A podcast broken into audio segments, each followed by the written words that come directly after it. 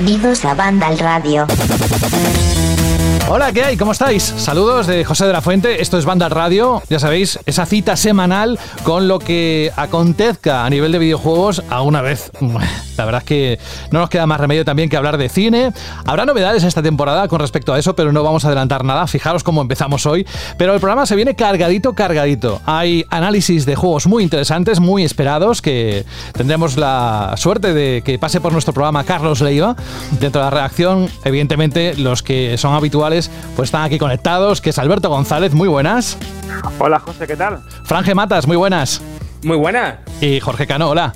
Hola, buenas. También Rubén Mercado se pasará por aquí en algún momento, eso ha dicho, ya sabéis que es un hombre impredecible.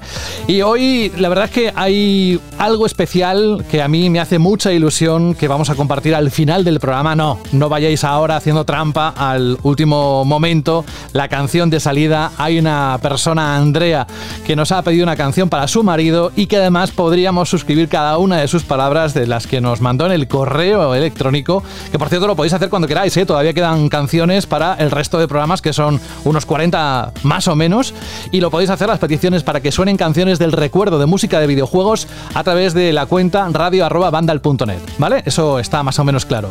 Y oye, antes de empezar con nada, Alberto, ¿cómo se te ha quedado iba a decir el culo torcido, pero ¿cómo se te ha quedado el cuerpo en general al ver el tráiler de Matrix 4? Pues eh, yo bastante contento.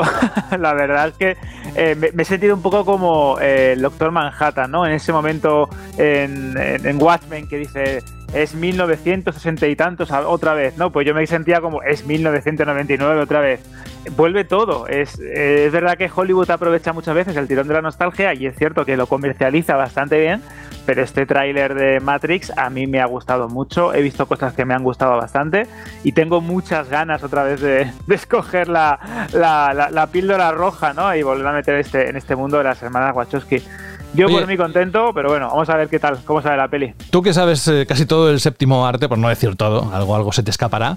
Eh, para todos aquellos, yo me enteré otro día que puede ser un reboot. ¿Es un reboot de, la saga? Eh, no, no, no, es continuación, pero sí es cierto, si recuerdas bien Matrix, que el ciclo del elegido se va repitiendo cada X tiempo y cada cierta versión de Matrix aparece una anomalía, y esa anomalía es Neo, mm. y se encarga, es como si fuese un, bug, ¿no? En el, en, el en el programa de la simulación. Y de hecho, si recordáis el final de la película, había una tregua, etcétera, etcétera. Os recomiendo que os veáis otra vez la trilogía que os veáis también ese, ese experimento tan raro que yo fue creo que Animatrix. hacerle pasar a, la gente sufrir por ver la tercera otra vez. Yo creo que es, un poco ¿no? no está, es demasiado, sí, sí, sí, es cierto que es demasiado, porque la buena, buena, vamos a ser honestos, es la primera, es la, para mí es una obra maestra de, del cine de ciencia ficción, y es verdad que las otras dos, pues mira, tienen sus aciertos, pero son bastante insufribles. Lo que yo sí, ante todo, y lo digo bien alto y subido el volumen para escucharlo bien, lo que sí os recomiendo es que paséis por Valnar Random y veáis la información que hay sobre esta película que estamos comentando. Back to the Matrix.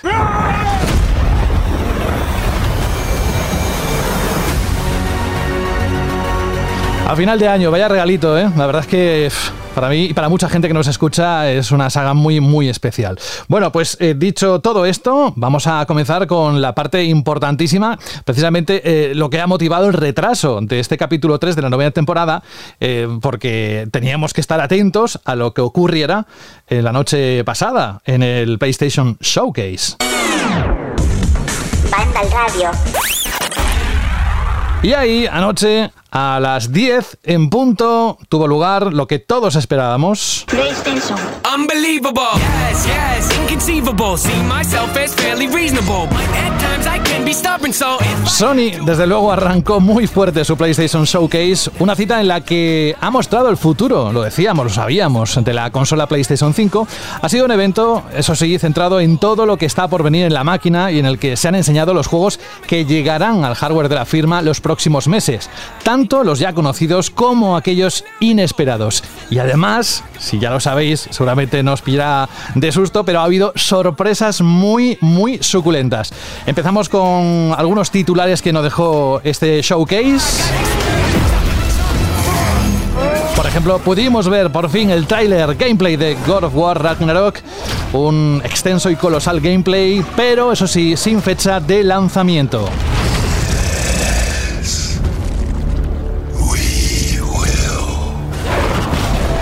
Y sorpresón Venom, que es el que habéis escuchado junto a Peter Parker y Miles Morales en Spider-Man 2, que llegará en el 2023. Antes, mucho antes, el 4 de marzo del próximo año, está a la vuelta de la esquina, Gran Turismo 7, eh, pues estará en las tiendas, ha mostrado su velocidad en un tráiler cargado de gameplay. Y atención, algo inesperado, Insomniac Games está que lo tira, no solo Spider-Man 2, sino también se ha anunciado Lobezno Wolverine para PlayStation 5. ¡Wow!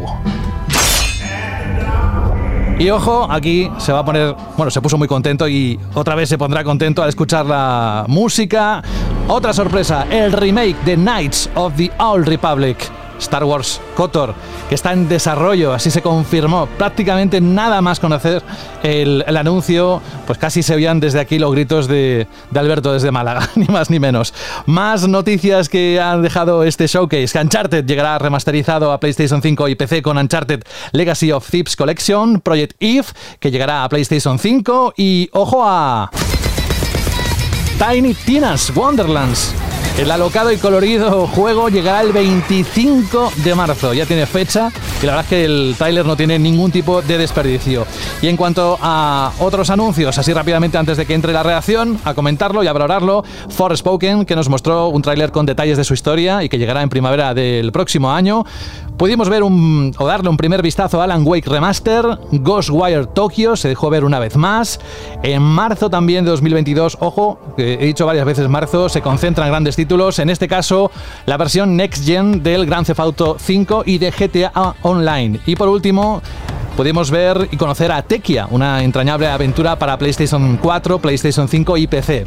Y esto que suena de fondo, Jorge, es el anuncio, la verdad que eh, con un despliegue de medios audiovisuales de lo que supone PlayStation, ¿no? Y un poco lo que íbamos a ver a continuación.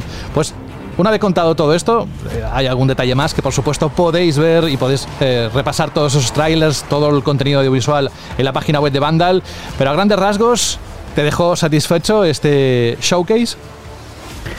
Bueno, vamos a contar cómo lo vivimos en la redacción un poco, ¿no? Eh, cuando antes de empezar, pues como siempre, los insiders, los periodistas de la industria, pues empiezan a, dejar caer indirectas, cosas que saben, eh, dijo por ahí Jason Raiders que, que se iba a anunciar un juego que llevaba la gente muchos años pidiendo.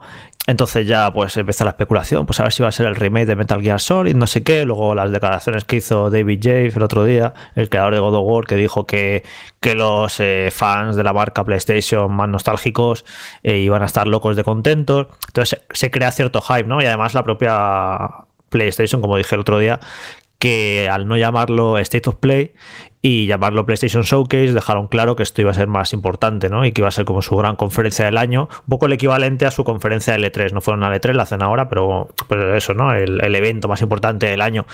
Y 40 minutos y tal. Entonces yo creo que las expectativas eran bastante altas. Y bueno, empezó la cosa y la verdad que tampoco nos estaba volando la cabeza. Pues sí, salían juegos que estaban bien. Eh, ese remake de, de Caballeros de la Antigua República, que bueno, sí, es un, muy gran, es un gran juego, es el típico remake que, que, iba a acabar llegando más tarde o más temprano, ¿no? Pero bueno, te lo anuncian con una CG y no muestran nada. Y luego el estudio de desarrollo no ha hecho grandes juegos, es un poco para mantenerlo en cuarentena, ¿no? Aunque luego lee los detalles y, pues al parecer Sony está muy encima, parece un juego bastante ambicioso, bueno, veremos a ver.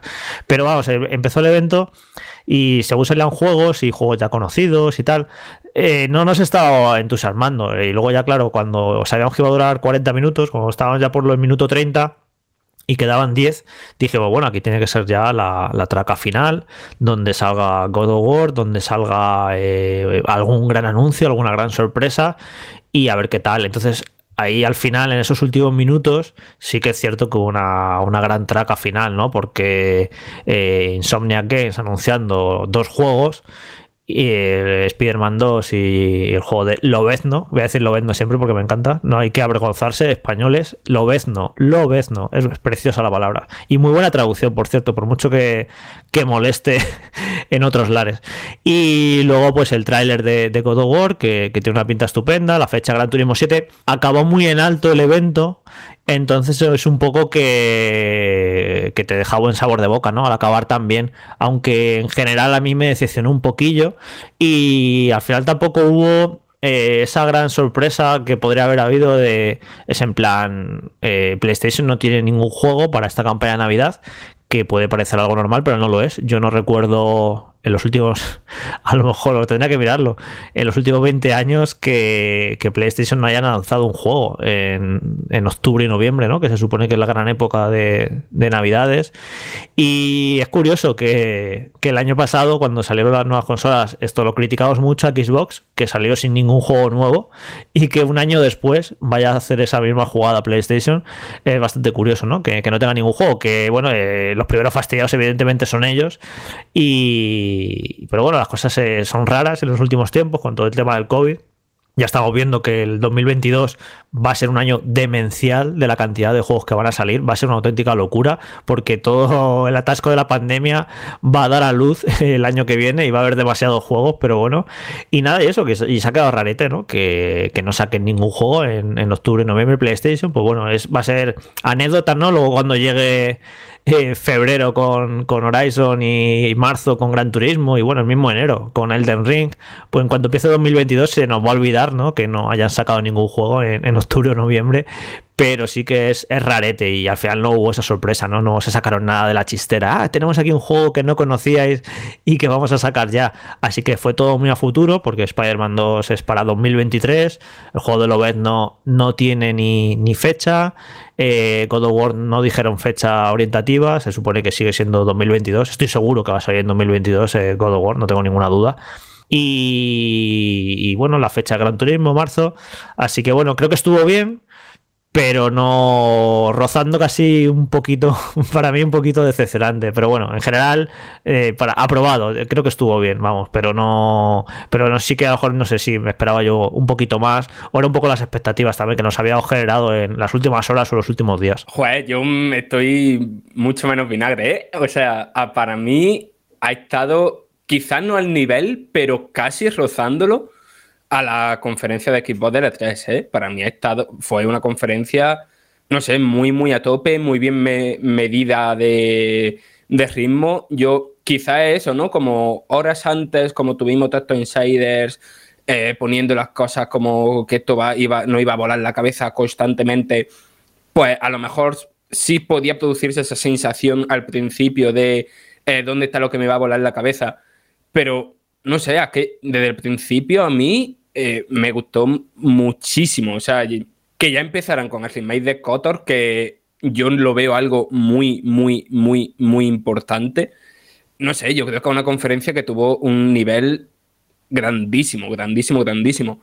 Y después es eso, el, el problema y, evidentemente no esperaba aquí que anunciaran nada para este año, ¿no? Eso era ya algo que, que Sony por los cambios de planes con lo del Horizon y tal, pues ya estaba claro que no iban a tener nada para este año, pero el calendario de lanzamientos que dibujan para 2022 y 2023 es muy, muy tocho. Quiero decir, yo aquí esperaba ver muchas cosas de todos esos acuerdos con otros estudios que han ido anunciando a lo largo de los últimos meses. Y de ahí eso no se ha visto nada. Es decir, que no es en esta conferencia aquí hemos visto todo lo de Sony para los próximos dos años. hemos visto una parte de los de Sony para los próximos dos años. Sí, porque por ejemplo de Naughty Dog todavía no sabemos nada de la nueva generación, así que seguro que estará preparando algo grande. O sea, sí, sí, seguro que se guardan cositas. Sí, sí, sí, lo de Haven y lo de... Santa Mónica, ¿no? Está con otro proyecto que, que tampoco sabemos nada.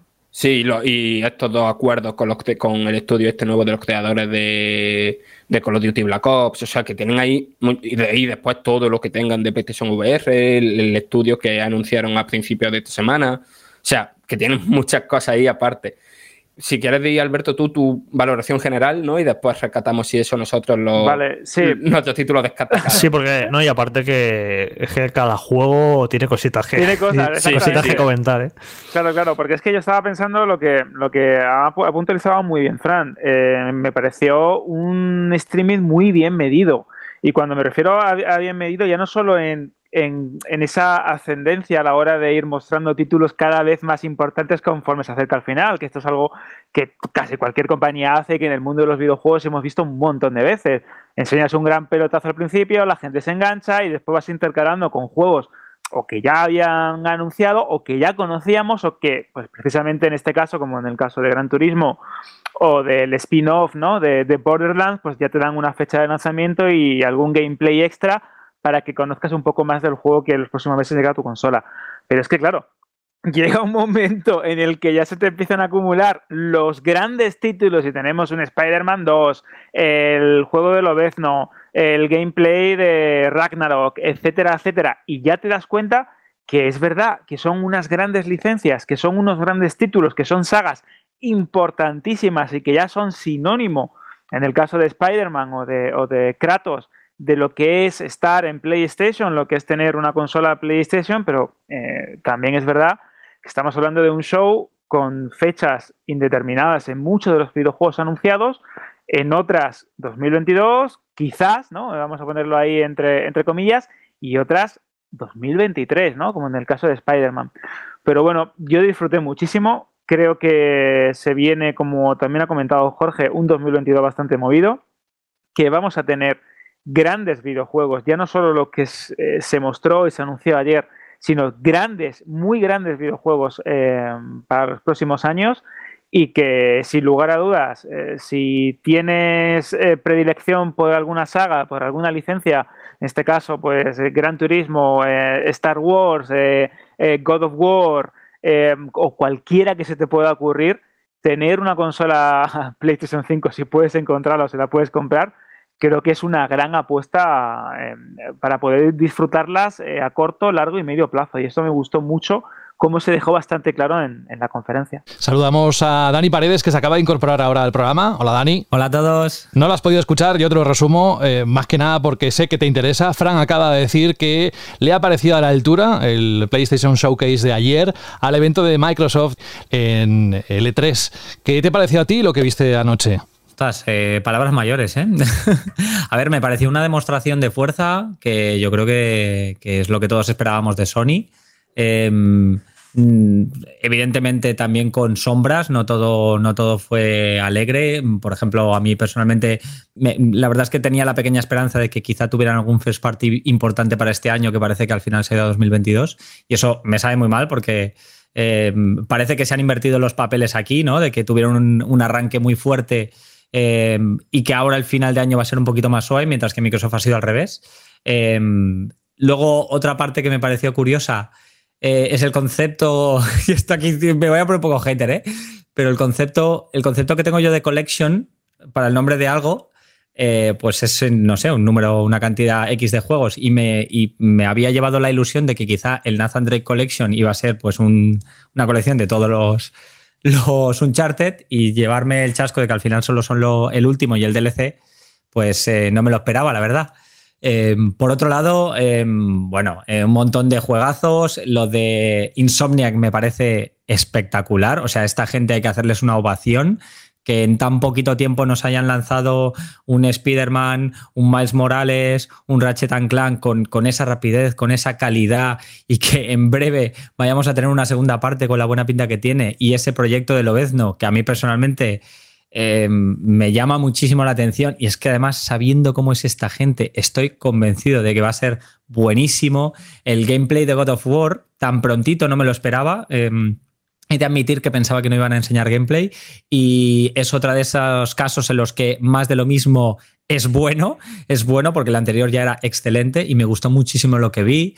Eh, personalmente también me hace mucha ilusión que la gente que tiene una PlayStation y que no ha tenido la oportunidad en su momento de jugar a Alan Wake tenga la oportunidad de jugar ese remastered, que quizá no va a tener un salto gráfico como el que podrá tener otro tipo de remakes que vamos a ver en la plataforma, pero al final es un juego muy especial también de culto al que yo personalmente le tengo mucho cariño. Se sigue y que creo que todo el mundo ¿eh? debería, debería sí, se vende. Es uno de esos juegos que con, poquito sigue siendo muy, muy pintor.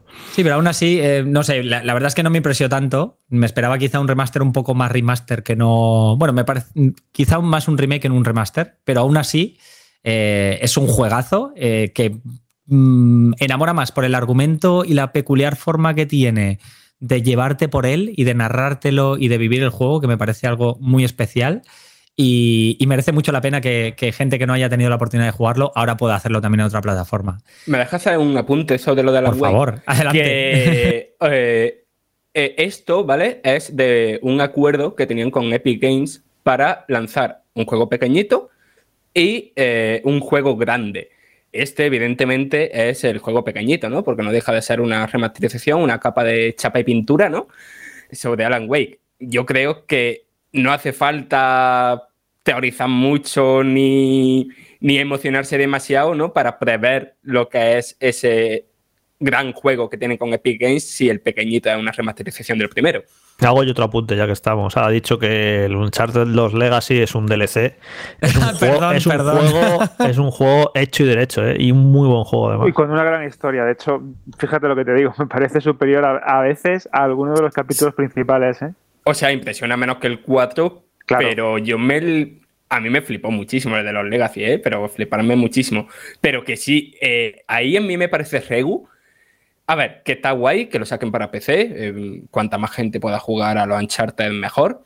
Pero que en PlayStation 5 te lo saquen como remasterización, que, mm, si me equivoco, tienes que comprar aparte, incluso si ya tienes el juego me parece feo. No, es muy feo, muy feo. O sea, es el esos dos juegos, eh, Uncharted 4 y este, todo el mundo estaba esperando que sacaran el parche para ponerlos a 60 frames, como ha ocurrido con otros juegos, y ya está. Son juegos que se ven fantásticamente bien, que no necesitan ningún tipo de remasterización y que lo único que les podría venir bien, pues eso, es sacar esa actualización de, para poder jugar a 60 y estaría estupendo. Pero no, necesitaban para nada una remasterización. Y me parece que de, traca hace, intentar hacer pasar a la gente por caja para comprarse otra vez en los Legacy y en Uncharted 4, juegos que hemos jugado como aquel que dice hace dos días y que no necesitan ningún tipo de remasterización, que se van a ver mejor seguro, porque le van a meter las mejoras visuales de PC y se van a ver mejor y los 60 frames, pero me parece muy muy forzado esta remasterización. Vamos, yo creo que no sé quién se la va a comprar. Luego, luego pasa como la de Ghost of Tsushima, el Director's Cut este, que, que el otro día dimos la cifra que en España que ha vendido muy mal. Es que claro, ¿quién se lo va a comprar? Si es que la gente que lo quiso jugar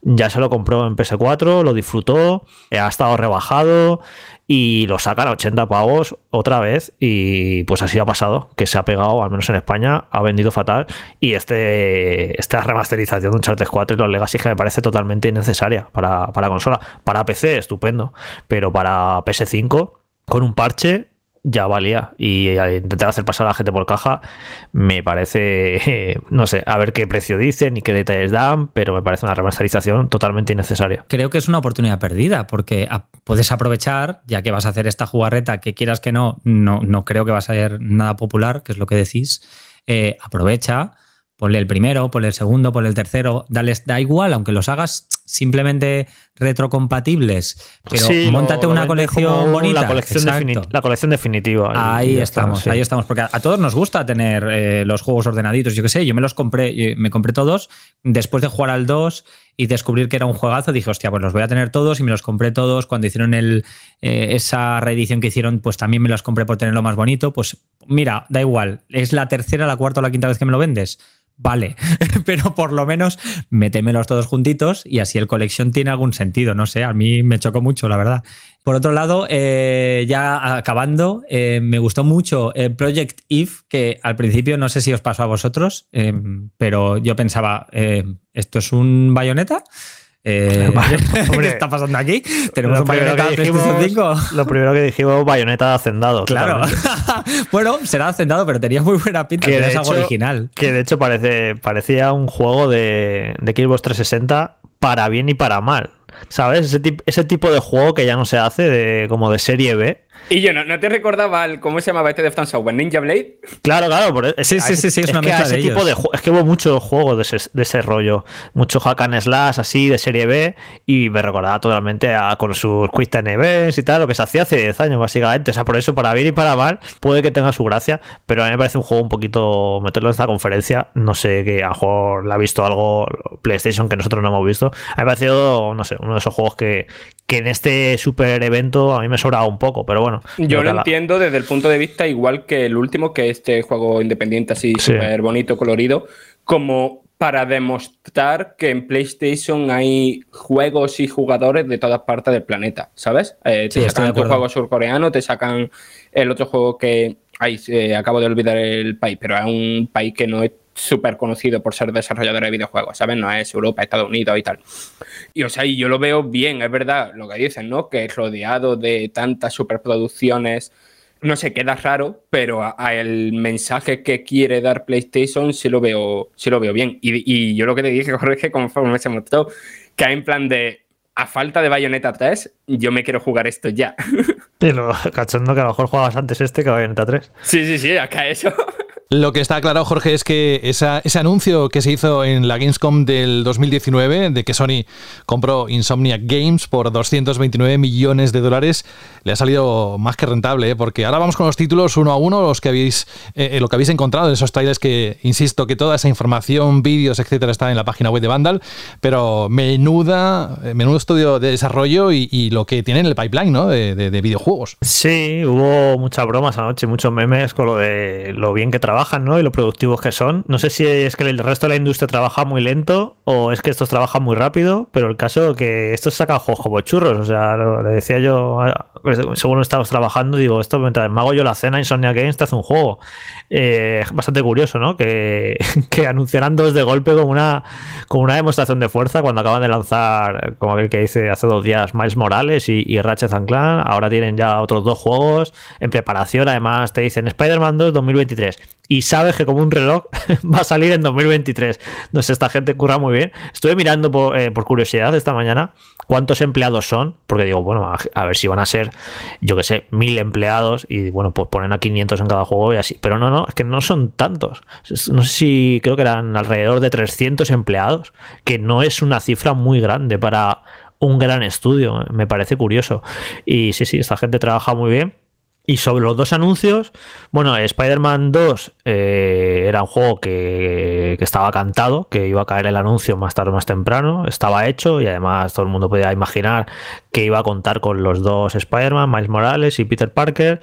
Lo de Venom, quien jugó al primero ya también lo debería saber, porque era una de las cosas que te dejaban, que, iba a ser el, siguiente villano. Y que yo sepa, no se ha dicho mucho más. Eh, el actor que va a poner voz a Venom, que es, por cierto, Fran, no sé si te has enterado, es el que el actor de Candyman. Sí, sí, sí, sí, lo puse en la noti.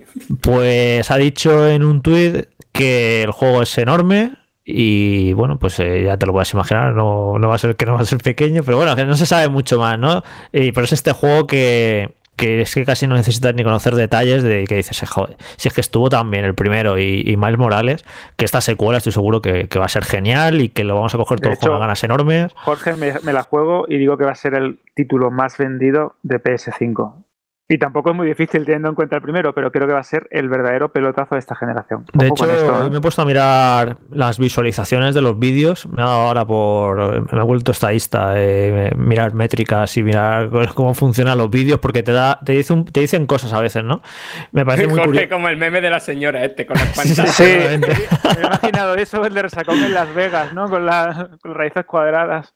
He estado viendo que el, que el vídeo más visto sin duda de anoche fue el de Spider-Man 2, con, llevaba 4 millones y medio de visualizaciones y el de God of War el segundo con 2 millones y pico, o sea, le doblan visualizaciones Spider-Man, ¿no? Evidentemente Spider-Man es mucho más popular porque llega, apunta a un público más amplio en cuanto a edades, en cuanto a gustos, porque gusta tanto a los eh, hardcore y veteranos y jugadores boomers, como le puede gustar a un fan del cómic, jugador casual, entonces al final ves que evidentemente llega muchísima más gente y es el juego más popular sin duda ahora mismo, Spider-Man de, de PlayStation. En cambio God of War es, un, es una saga que va más a un público veterano, hardcore, quizá para un público más joven, pues eso de Kratos y tal, no tiene esa, esa afinidad ¿no? nostálgica y, le da igual. Y entonces sí, evidentemente Spider-Man es ahora mismo la saga más potente posiblemente de PlayStation. De hecho, ¿recordáis las cifras que dieron del 1 que eran demenciales de lo que había vendido?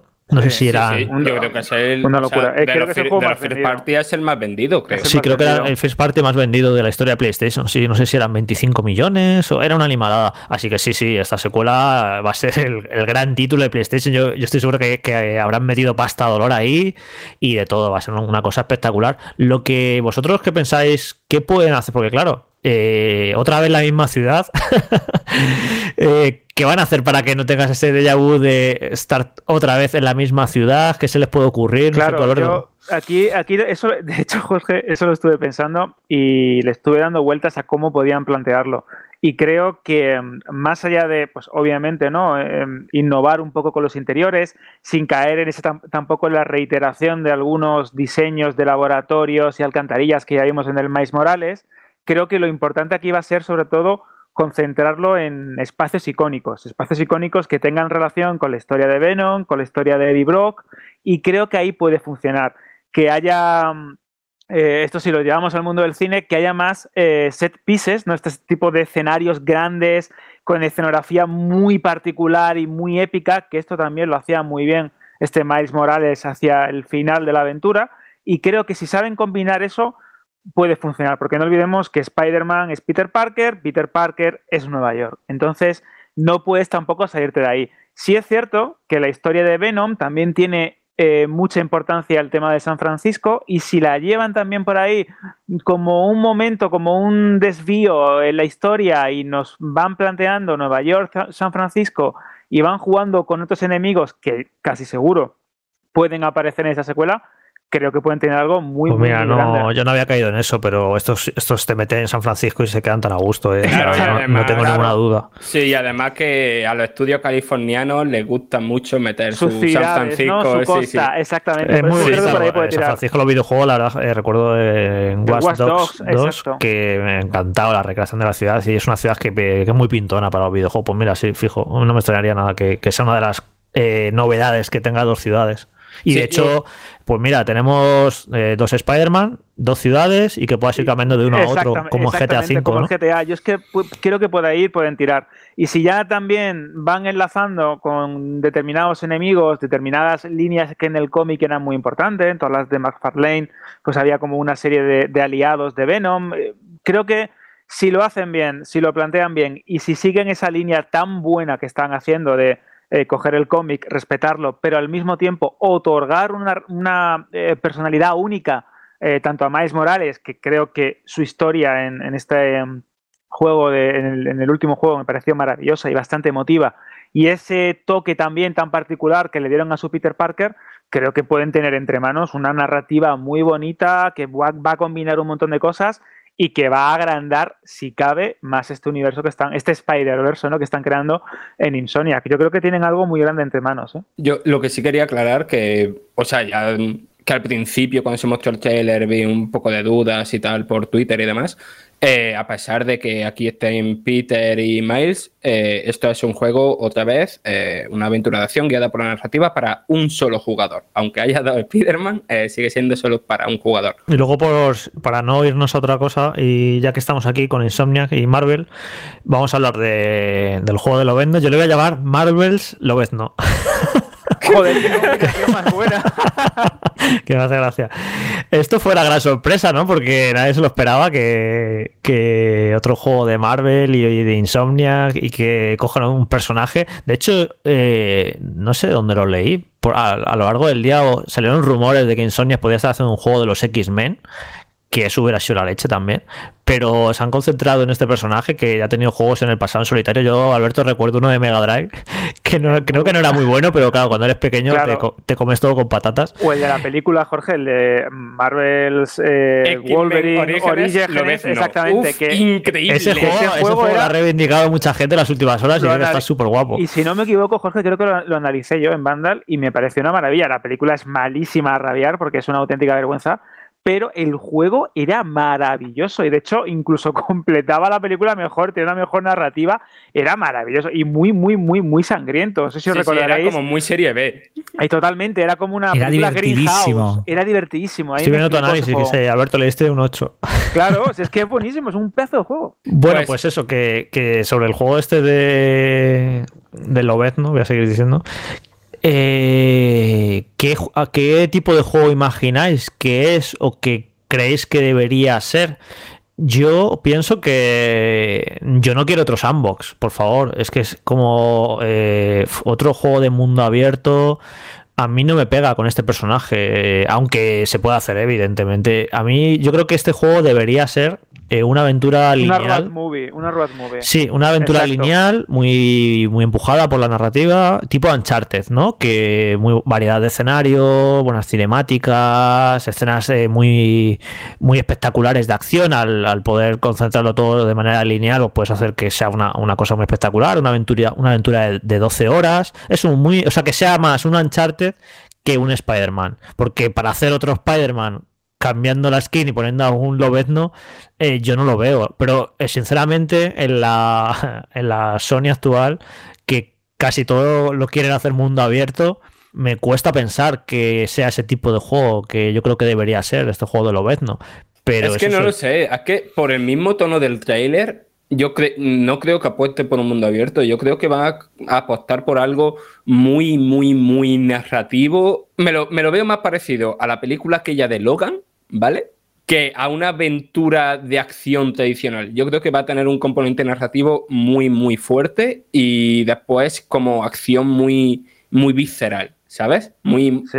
muy lenta, o sea, no, no lenta en plan de lentitud Sí, pero co- como tal, sino contundente, una acción contundente, sí, sí, que tenga un narrativo real, ¿no? Que te sientas verdaderamente lobezno, que siempre ha sido un paria, siempre ha sido el exiliado, siempre ha sido un, un personaje que tiene mucha enjundia, porque no olvidemos todo lo que ha sufrido, todo lo que ha visto y todo lo que ha vivido. Y de hecho aquí, a nivel narrativo, a Insomniac eh, le puede dar un valor impresionante.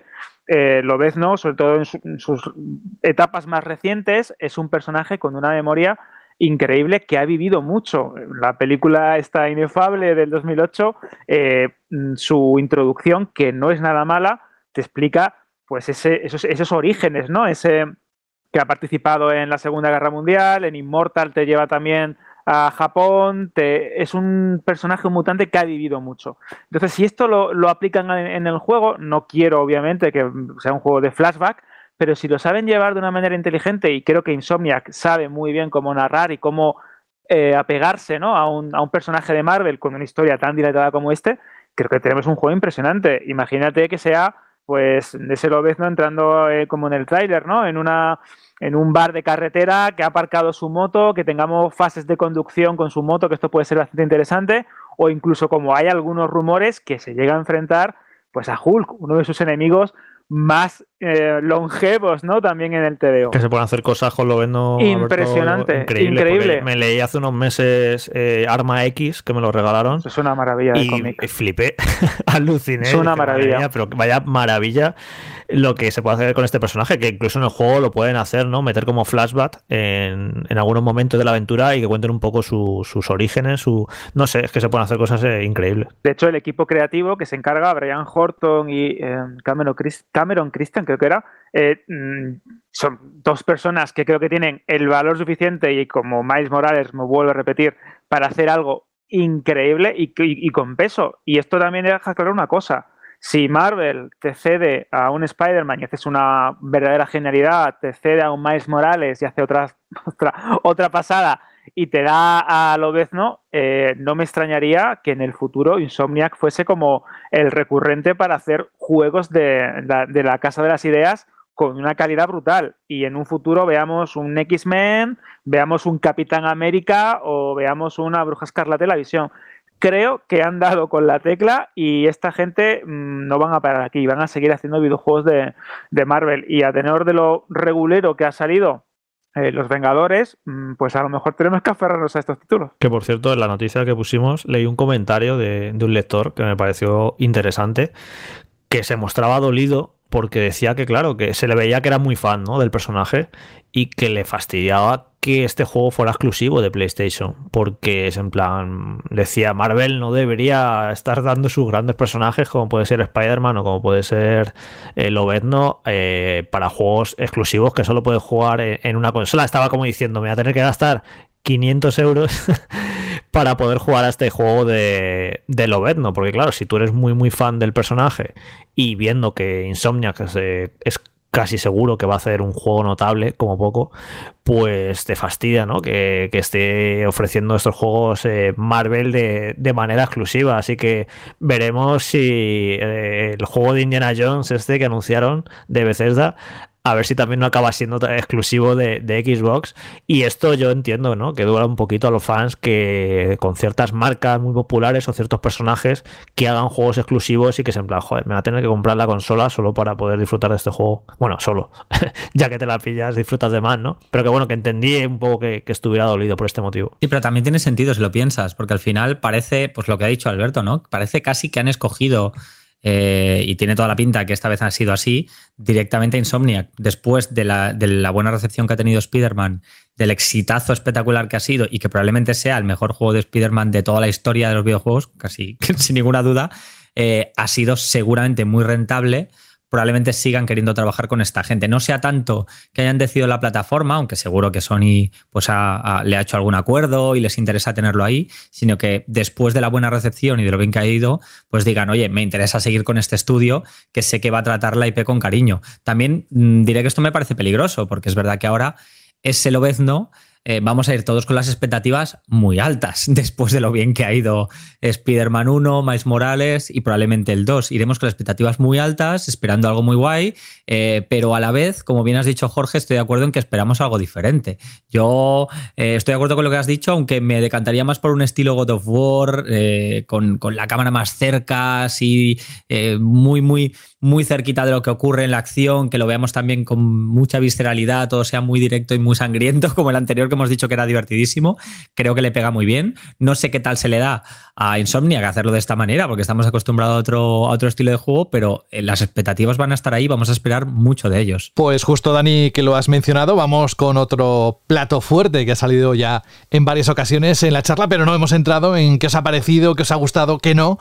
Si es muy continuista, como le acusan. Eh, ahora los que entienden que debería ser otra cosa, yo la verdad es que me encanta que sea más de lo mismo, como decía creo que antes también el propio Dani, pero God of War Ragnarok. A ver, opiniones, ¿qué os ha parecido? Bueno, yo dije cuando estaba, estaba viendo el tráiler en Petit Comité, dije que parecía God of War 1.5 esa sensación que tuve visceral ¿no? en un primer momento, yo creo que la ha tenido mucha gente, luego estaba hablando con amigos y demás, porque no sé qué nos esperábamos, en, que habíamos imaginado en nuestra cabeza que iba a ser, pero cuando lo empiezas a ver en movimiento, empiezas a ver el combate y es que ves animaciones que parecen prácticamente iguales a las del primero, visualmente, en cuanto a modelados, texturas, eh, recuerda muchísimo al primero. Entonces tienes una sensación de que, vale, es más de lo mismo, no es un salto de generación y demás, que es todo esto es que era lo que teníamos que esperar porque el juego se empezó a hacer en PlayStation 4, el juego, mientras no diga lo contrario, va a salir también en PlayStation 4 y es lo que es, una secuela eh, directa eh, que va a ser más y mejor, como lo fue en su día eh, God of War 2 respecto al 1. El 2, que por cierto también me parece mejor que el 3, me parece redondo la segunda entrega porque cogía todo lo bueno del 1, lo potenciaba, un juego más grande, era un juego eh, absolutamente genial. Yo creo que va a ser esto, este God of War, ¿no? Va a coger eh, todo lo bueno que tuvo el 1, lo va a mejorar, va a ser más ambicioso, va a ser más variado, más enemigos, más combos, más todo, va a ser un juegazo. O sea, yo viendo este tráiler ya ves que dices, madre mía, que esto va a ser una gozadera. Va a estar genial. Luego que si es muy parecido al 1, que tal, pues sí, pues eh, eh, sí, es así, es así, pero es que yo creo que es lo que tenía que ser más o menos, ¿no? Porque no van a reinventar la saga con cada nueva entrega que saquen. Además, ya han explicado que este, esta, esta, secuela va a cerrar la historia de la mitología nórdica, que esto a mí me ha sorprendido. Yo no sé por qué en mi cabeza, sin entrar en spoilers, cuando eh, jugué el 1 y sobre todo en el final que tiene el 1, yo imaginé que esto iba a ser como una especie de trilogía a lo mejor, ¿no? Que iban a contar todo el arco de, la mitología nórdica, pues se iban a dedicarle a lo mejor tres juegos, ¿no? Que, es un poco lo que pasó también con, el, con, la, con la primera parte de Kratos en Grecia, ¿no? Eh, y no sé, yo en mi cabeza dije, va, esto van a ser tres juegos. Y no, no, han dicho que, con Acaba todo esto. Así que, pues imagina lo que se viene. Creo que va a ser un juego pues súper espectacular, súper enorme y va a tener una historia increíble y que eso, que, va a ser la leche. Y luego ya, pues si queremos ver un salto generacional que nos deje con la boca abierta gráficamente y demás, pues a lo mejor tendremos que esperar al siguiente juego de Santa Mónica, al siguiente God of War que se vaya, yo que sé, a Egipto, donde se quiera ir. O a la India, ¿no? A la India, ya tienen muchas ideas por ahí, pero este Ragnarok, pues es un poco lo que tenía que ser, una, una secuela que va a cerrar la historia y que es, va a ser más y mejor y que yo es que no tengo ninguna duda que va a ser un auténtico juegazo, vamos. Y bueno, pues el que esperara más, el que esperara que es que no aprovecha mi PlayStation 5, esto me tendría que dejar con la boca abierta. Bueno, bueno, eh, cuando salga el año que viene y lo juegues en tu casa, en tu Play 5, yo estoy seguro que se va a ver mejor que el 95-96% de los juegos que se lancen el año que viene. ¿Que no va a ser el referente visual de PlayStation 5? Pues parece evidente que no lo va a ser. ¿Que se va a ver mejor, como digo, que la gran mayoría de los juegos? también no tengo ninguna duda. Encima seguro que va a ir a 60 frames y que, y que va a ser la leche. Luego aparte han confirmado que va a seguir apostando por el plano secuencia como en el 1 y no sé, se, eh, va, se ve que va a tener una mayor variedad de, escenarios, de enemigos, no sé. Creo que va a ser un auténtico jugazo, pero entiendo eh, el debate que está habiendo de que es demasiado continuista, porque yo mismo cuando estaba viendo la presentación es que lo dije, dije, joder, esto parece el 1.5, ¿no? Y esa sensación la tenemos todos, pero eso se nos va a olvidar cuando el año que viene tengamos el juego en nuestras consolas y lo disfrutemos, porque estoy seguro que, eso va a ser una gozada. Es que sí, es que no, entiendo qué esperaba la gente, es que, que sí, que que tú lo ves y parece casi una expansión ¿no? del primero, pero es que yo no quería otra cosa, es que realmente yo lo que quiero es ver la continuación de la historia de Kratos, y Atreus, que me sigan, que me enseñen nuevos escenarios que me dejen boca abierto, como varios del primer God of War, y que recojan el sistema de combate tal y como lo dejaron al final del juego, ¿no? Quiero decir, el sistema de combate de God of War es uno que empieza de manera relativamente sencilla y simple y que al final es súper profundo. Hay unas putoevas y tal al final que, que joder, que, tiene su, su, miga ese sistema de combate. Y si lo recogen a partir de ahí y, y lo van evolucionando aún más, yo creo que se va a quedar un God of War increíble. Además, Fran, el, quien haya visto, lo recomiendo, la película documental que, explica el desarrollo de God of War, eh, te queda muy claro que el gran, gran desafío de ese juego, y tardaron años, fue el sistema de combate. El sistema de combate se volvieron absolutamente locos para hacerlo. Eh, a ver la cámara, si la acercamos demasiado, quita ángulo de visión. Si la ponemos demasiado lejos, quita espectacularidad. ¿Cómo hacemos esto? ¿Cómo hacemos los combos? El lanzamiento del hacha, que funcione esto, que funcione esto otro. O sea, la gran cantidad de trabajo que llevó diseñar ese, sistema de combate fue increíble, te, queda muy claro en ese documental.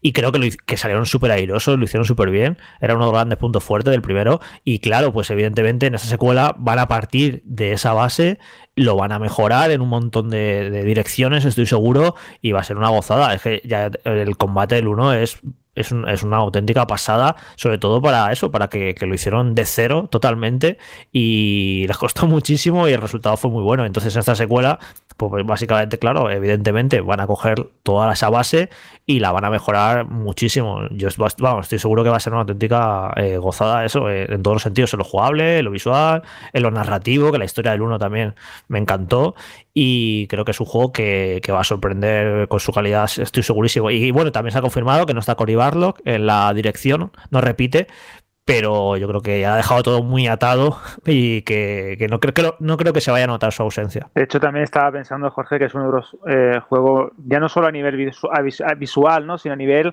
de escala y a nivel de diseño artístico más redondos de, Sony y, PlayStation. Porque de hecho ahora seguro que lo habéis visto en redes sociales la polémica ¿no? que, que, han levantado con el tema del diseño del, de, de, Thor, ¿no? que lo ponen como muy gordo, como no sé qué, como no sé cuánto, que no se parece al ideal nórdico que tienen muchos. Bueno, pero es que es un diseño mm, ya no solo controvertido porque te puede gustar más o te puede gustar menos, sino que está muy afianzado en lo que sería la realidad del mito, lo que sería una descripción propia de la mitología nórdica sin caer en el cliché de, Marvel o, de otras eh, concepciones artísticas del personaje a lo largo de los años, pero es que es un juego que por lo menos el primero a mí me daba una sensación de grandeza y eh, tan abrumadora como muy pocos juegos me ha dado en, la pasada generación y, voy a decir también, pues en esto un poco exagerado, en la historia de los videojuegos. Había escenarios que eran realmente gigantescos y te hacían sentir muy pequeños, como ha comentado Jorge, por la posición de la cámara, por la manera en la que te ibas desplazando por el escenario, por el diálogo que estabas entablando con, tu, con, con Arceus, y realmente eh, eh, poco a poco te dabas cuenta que eras una pequeña parte, muy importante la narrativa, pero una pequeña parte de un mundo mucho más grande, mucho más gigantesco y a veces abrumador y, que llegabas incluso a, colapsar sensorialmente.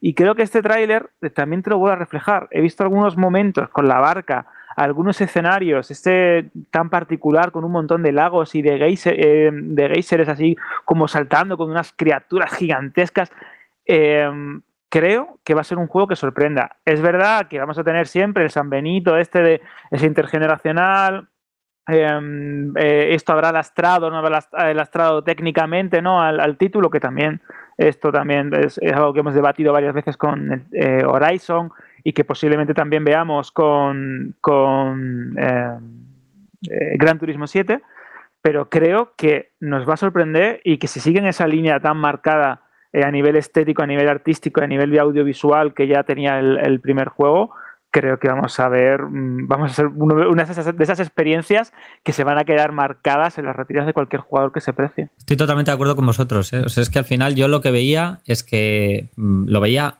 como positivo el hecho de que sea tan, tan, tan continuista y me parece aún más positivo el hecho de que se haya cumplido con esa promesa de que también salga en PS4.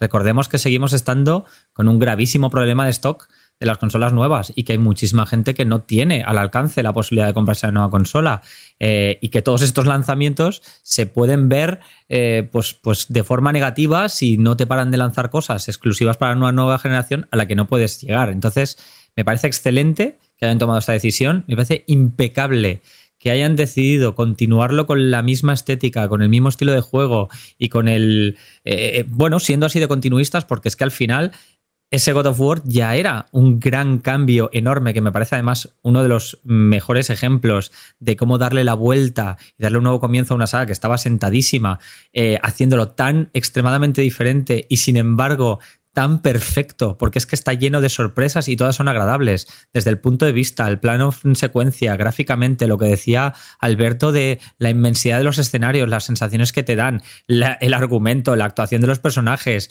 eh, bueno, todo, es que es un juego redondo. Entonces, continuar mm, con el mismo estilo es una mala noticia. En absoluto, en absoluto. Gracias. O sea, gracias por continuarlo, gracias por no dejarlo ahí, gracias por no cambiarlo y traerme algo completamente diferente que a lo mejor no funcione. Nos encantó y nos quedamos todos, luego al final, no sé vosotros, pero yo por, por lo menos acabé el juego diciendo, quiero más de esto. O sea, por favor, que no acabe aquí, que sea una trilogía, que sea lo que haga falta, pero no me lo dejéis aquí. Entonces, eh, me parece excelente, creo que va a ser un juego de 10 y, doy gracias de que hayan pensado en, hacerlo intergeneracional, porque así mucha más gente va a tener posibilidad de, disfrutarlo. Que por cierto, por una cosa que ha dicho Dani de la gente que no ha podido comprarse PlayStation 5 todavía, por mirar el lado bueno de las cosas, ¿no? Que quien no se haya podido hacer con una PS5 a lo largo de todavía de este año y quiere hacerse con ella, eh, habrá respirado un poco aliviado al ver que, no sale ningún gran juego, ¿no? De aquí a, a, febrero, ¿no? Porque imaginaos si, si, no te has podido comprar la Play 5 todavía porque no hay stock y, no has conseguido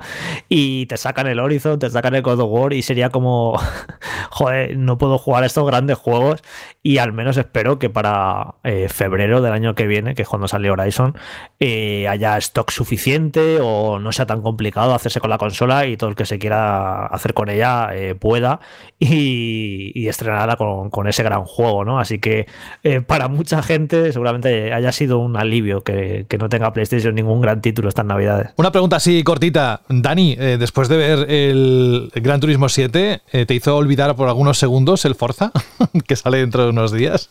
no, no, no, de hecho me, me sabe mal porque le tenía muchas ganas sobre todo porque a mí los Gran Turismo siempre me han impresionado mucho gráficamente y visualmente. Me han parecido siempre espectaculares y esperaba encontrarme algo súper espectacular y, joder, vale que, entre comillas, no, es que no puedo ser objetivo porque adoro la saga Forza, ¿eh?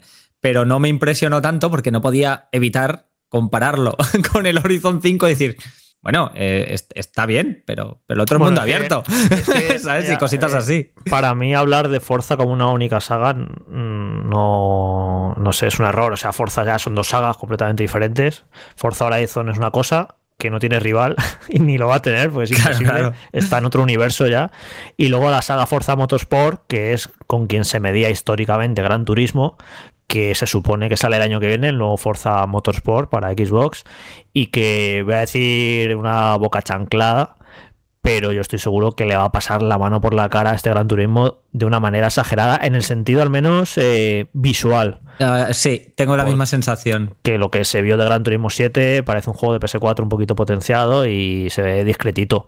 Y estoy seguro que, que el nuevo Forza Motorsport, que dijeron que es un reinicio total, que lo están haciendo desde cero, viéndolo tecnológicamente lo que son capaces de hacer con Horizon en mundo abierto, imaginad lo que van a hacer en circuitos. Creo que va a ser alucinante y creo que va a dejar en evidencia Gran Turismo en lo visual.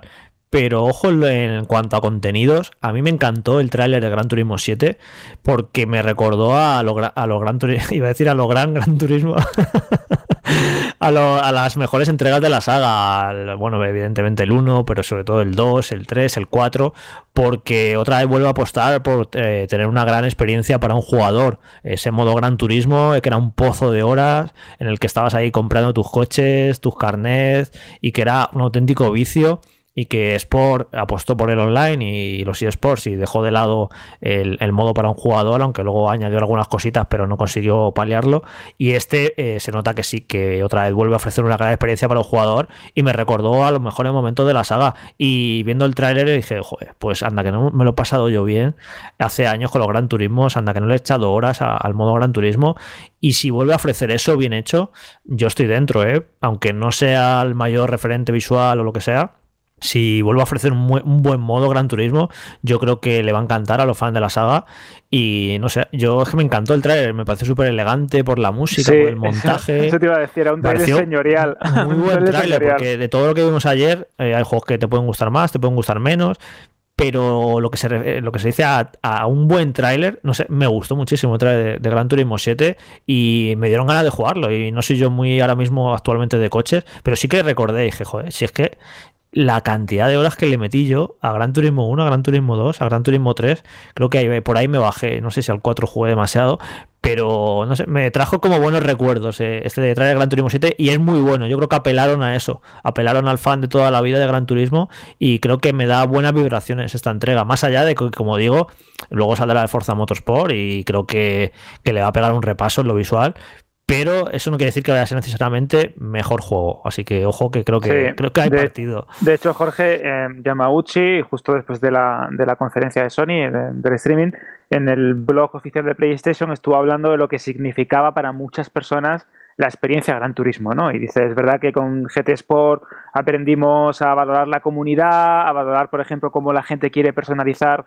sus coches y sus em, vehículos, pero lo importante siempre para muchos ha sido la experiencia Gran Turismo. ¿Qué es eso, experiencia Gran Turismo? Pues meterte en la campaña, coleccionar coches, descubrir vehículos que desconocías y que te empapas de la historia de la marca, de la carrocería, del color, de cuándo se idearon, de la potencia que tienen y cómo, os va, cómo vas eh, poco a poco descubriendo eh, ese mundo, ¿no? Eh, que hay detrás del, del- automóvil. Y eso para mí, como has dicho, Jorge, era Gran Turismo. Yo mm, soy y, era un inculto del mundo del, del motor y cuando yo me ponía Gran Turismo flipaba pues con vehículos muy, muy, muy, muy japoneses, con las variantes que había de un mismo coche, que eso para mí era como una locura. Disfrutaba paseando por esos menús, eh, comprando em, eh, elementos mecánicos para mejorarlo, sacándome los carnés, compitiendo en diferentes circuitos, y eso era para mí la experiencia de Gran Turismo. Y es cierto que esto, mm, indudablemente, el tráiler y el formato que tiene esta séptima entrega, pues indudablemente es una séptima entrega y es la continuación de Gran Turismo 6, una entrega principal y grande, eh, lo tiene. Es verdad que visualmente, yo aquí voy a romper una lanza a favor del juego, visualmente, indudablemente, no puede competir con Forza Horizon 5 porque creo que ese juego es como literalmente el cenit, ¿no? De lo que tiene que ser un juego de coches visualmente. Pero eh, es verdad que los Gran Turismo siempre han sido juegos muy pintones y en determinados aspectos, con determinadas condiciones de iluminación, porque es verdad que eso es algo que Yamauchi siempre ha, hecho como muchísimo hincapié, ¿no? En el tema de cómo la luz incide en la carrocería, cómo se reflejan los colores y de hecho hay declaraciones sobre cómo afecta el HDR y cómo va a afectar el HDR en este juego, en esta séptima entrega, creo que lo hace genial. y de hecho me parece tan bonito algunas veces que me recuerdan a eh, retransmisiones de campeonatos como Le Mans, eh, a veces incluso la Fórmula 1, y creo que nos va a sorprender, sobre todo cuando lo veamos en nuestra casa con nuestra pantalla 4K en HDR y bien configurada. Y otro aspecto que me ha sorprendido, porque en esto la saga Forza siempre ha sido para mí pionera, es el tema de cómo afectan las condiciones climáticas y cómo afectan eh, las diferentes eh, simulaciones del tiempo y el clima en, una carrera.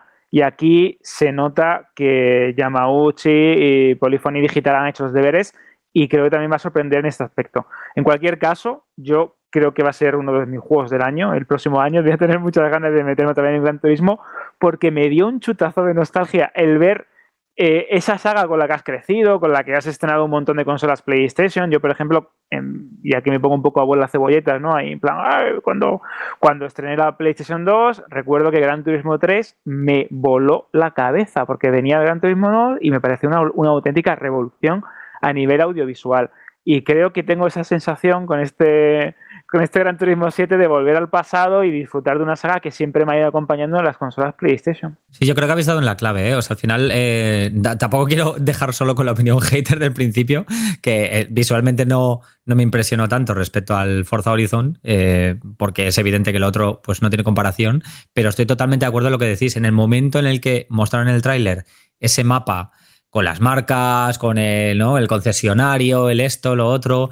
Ahí también como me volvió un poquito esa sensación de aquellos primeros Gran Turismo, del coleccionismo, del sacarte los carnés, del ahora alquilo un coche, ahora eh, hago esto, le cambio la pintura, le cambio no sé qué, que al final ha sido siempre la salsa y el corazón de esta saga y lo que la ha hecho tan especial. y, y tiene toda la pinta de que al menos le han dado mucho cariño a esto y han intentado volver a, esa parte que le hace única. Eh, y estoy de acuerdo también contigo, Alberto, en cuanto a que siempre han tenido un cuidado muy especial sobre la iluminación. A mí personalmente siempre me ha parecido súper espectacular cómo han Em, pues eh, trasladado las carreras nocturnas y ese trozo, ese pequeño trozo del tráiler en el que se ven las carreras nocturnas. Es justo eso, Dani. es increíble. yo lo veo así de refilón y digo, ¿esto, esto que es Le Mans? Es que está muy bien hecho. Parece la vida real. muy bien hecho. Sport, eh, que el Sport no es un referente técnico, pero en ciertas circunstancias de las carreras, en repeticiones y por la iluminación, a veces parece es fotorrealista. ¿eh? Totalmente. Eh, y además el modo foto, que fijaos que en el tráiler también hicieron mucho hincapié en que podías escoger el escenario, el coche, el ángulo, no sé qué. O sea, habrán como muchísimas más opciones para ese modo que llevan haciendo desde el principio. Eh, ahora no recuerdo si era el 2 o el 3, el que justo lo que hacían era dedicar toda la potencia de la máquina a meterle absolutamente toda la calidad posible y más texturas allá de las que se muestran durante la carrera, porque al final iba a ser una foto estática. Entonces, ese modo le han dado más cariño y se van a poder hacer unas fotazas que, van a ser increíbles. Lo que ha comentado Alberto, de que es casi didáctico, que aprendes bastante del, mundo del automovilismo. O sea, no es solamente ponerte coches, es eh, demostrar el, amor y la pasión por los coches, por la historia del automovilismo. Es un poco porno de coches. Y ese, ese, ese rollo de porno de coches de, la saga Gran Turismo no lo tiene Forza Motorsport, por ejemplo. Es cierto, es cierto, totalmente. Que, cada saga tiene sus su valores y sus puntos fuertes. Y eso, y, ojalá vuelva Gran Turismo 7 a, donde no debería haber dejado de ser uno, uno de los referentes del juego de conducción. Mira, Dani, por completarte lo que has comentado, este Escapes, ¿no? Que es el modo foto, eh, agárrate, ¿eh? Podemos fotografiar nuestro coche en más de 43 países y más de 2.500 ubicaciones con diferentes formatos, eh, climas, hora del día. Así que va a ser una verdadera locura. es lo que dice Jorge, eso es puro, es porno, es porno. Os cuento una anécdota. Cuando se presentó eh, PS4 Pro en Londres, en un viaje que estuve, estaba allí Yamauchi y nos hizo una presentación de, Gran Turismo Sport, súper larga. Es alucinante la cantidad de tiempo que dedicó al modo foto.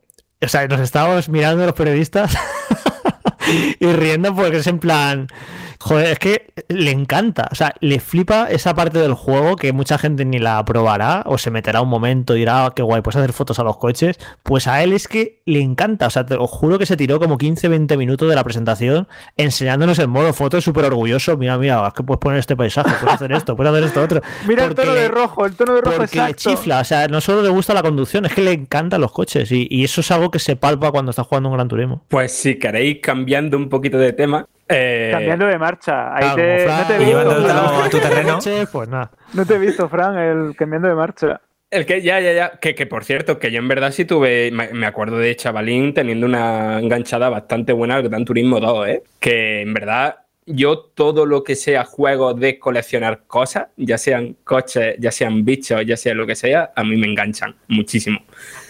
en el evento hubo un juego que yo tenía muchas ganas de ver. Eh, o sea, no muchas ganas de ver, sino muchas ganas de que me explicaran de qué iba la movida, cómo se jugara eso. Que es eh, mm, Ghostwire Tokyo, ¿vale? Que es el nuevo juego de Tango Gameworks, los creadores de, de Evil Within. Y todos los trailers que nos habían enseñado anteriormente eran que sí establecían una estética, pero no establecían ni una trama, ni muchísimo menos un cómo se juega esto, ¿no? Y este trailer lo que muestra que va a ser un juego muy, muy raro, ¿no? Que, que, algo que me está gustando bastante de esta asociación entre, o sea, estos dos exclusivos de Bethesda con PlayStation, que son dos juegos mmm, rarísimos los dos, tanto Deathloop como este. O sea, lo que se vio es que es un, una especie de juego de acción en primera persona con elementos de terror. Eh, la trama va de que el 99% de la humanidad ha desaparecido, en plan, no sé, como un Thanos a lo bestia. Y una Tokio súper, no futurista, pero sí con, con un toque muy único, ¿no? Muy todavía más neones y calles lluviosas y, y muchísima presencia de callejones muy, muy estrechos, eso típico de, de terror japonés, ¿no? Pues las calles están atestadas de, de fantasmas, espíritus, demonios y tal, y al final va a ser eso, un juego de acción eh, en el que el protagonista tiene, usa una especie de arte marcial en la que combina poderes de, si no recuerdo mal, eh, fuego, agua y aire, y según cómo combina ese, esos elementos y, lo, cómo los vaya evolucionando y tal, puedes realizar distintas magias, ¿no? Y después, pues cada, cada enemigo, ¿no? Pues tiene su, su forma de, de, atacarlo y tal y cual. O sea, a mí es una propuesta que, sin ser súper, mega, ultra original, lo que se vio a mí ayer me dejaba con unas ganas de ponerme ya los mandos de esto y de flipar con lo que se le haya pasado al Mikami por la cabeza aquí, que recordad que dijo que esto era el proyecto más grande que había hecho nunca. Y no sé, las expectativas para mí son muy, muy altas y lo que espero es que sea todavía más raro una vez jugándolo de, de, lo que nos han mostrado. Yo, Fran, también comparto parte de tu entusiasmo porque me parece tan japo loco que estoy dentrísimo. A mí me gustan cosas así, que se suelte la melena y que el, visualmente sorprendan y que eso, que parece muy loco. Eh, y no sé, me gusta. De hecho, ya estoy viendo cuando hagas las impresiones del juego, estoy seguro que va a haber un título 2 en, en el texto que va a poner Nos comen los demonios. ya te conozco y lo vas a poner. Pero sí, sí, me, no sé, es que mola. Es un juego con una personalidad visual y no sé, me encanta que, se hagan este tipo de juegos. Que ayer lo pensé, por cierto. Lo estoy viendo como, por un lado, eh, PlayStation con sus estudios como un poco amarrategui, ¿no? Eh, sus sagas establecidas, secuelas, pues Spider-Man 2, God of War nuevo, Horizon nuevo, todo un poco jugando sobre seguro y parece que la parte más original y sagas nuevas, ideas distintas, la van a tener que poner las third party con este tipo de acuerdos y lo vimos ayer, ¿no? Porque aparte de este Ghostwire Tokyo también estuvo el Forspoken de Square Enix que no sé qué os parece este juego. Me ha hecho mucha gracia hoy una noticia de Kotaku que, que han puesto que por fin parece un juego, no una demo técnica, porque hasta ahora todo lo que habían mostrado era como una señora corriendo por paisajes naturales muy bonitos, pero no te quedaba demasiado claro de qué iba el juego.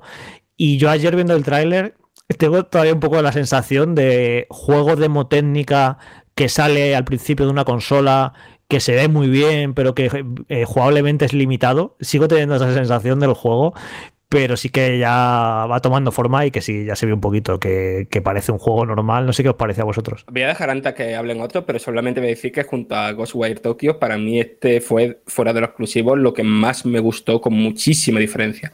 A mí lo que, me, lo que me sorprendió mucho era que es verdad que no habíamos eh, conocido casi nada del argumento, más allá de, pues eso, una chica dando saltos, con magia, con criaturas, y de repente te dicen que es que eh, vivía en Nueva York, que se llama Frey Holland, y se teletransporta a un mundo de fantasía con una pulsera que es consciente, que hace comentarios cínicos y que encima pues eh, tiene magia.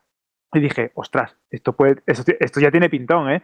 Y es verdad que, es, mmm, como comenta Jorge, parece el típico juego de primero o segundo año de una consola que se ve muy bien, pero que a lo mejor jugablemente es demasiado pues básico, que no te dice nada eh, más allá de lo bonito que se ve o del apartado artístico del que hace gala, pero le veo cosas y creo que puede ser un juego muy divertido y que puede ser también un pequeño gran aperitivo de cara a un, a un Final Fantasy, pese a que no tiene nada que ver, pero tiene ese toque de Square Enix. Yo, como ahora Frank ampliará más, yo estoy completamente dentro y vamos a ver, porque es que está ahí también, en primavera del año que viene.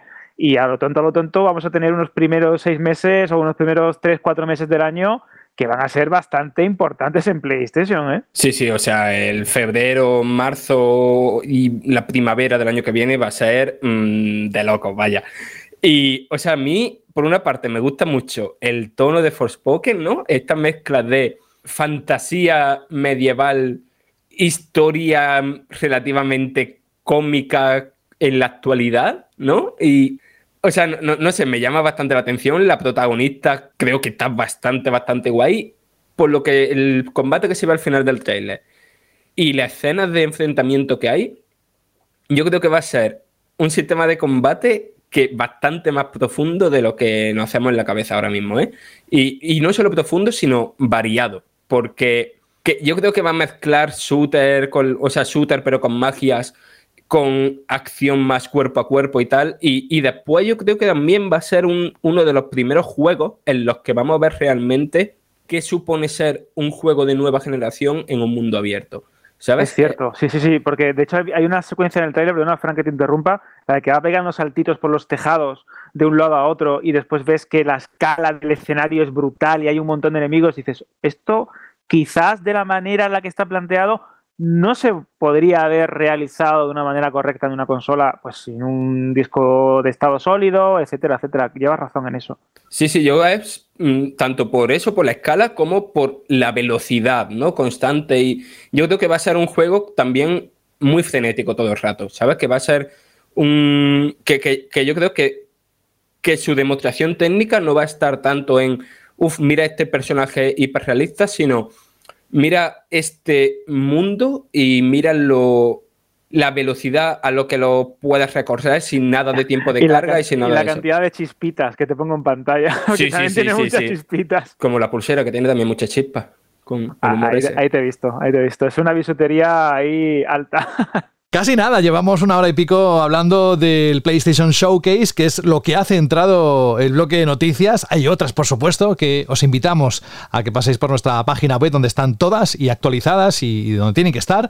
Y nosotros nos pasamos a otra parte de Banda al Radio. E insisto también en que esperéis al final a esa canción del recuerdo. Sé que lo estoy cebando, pero es que es una canción muy especial. ¿Qué queréis?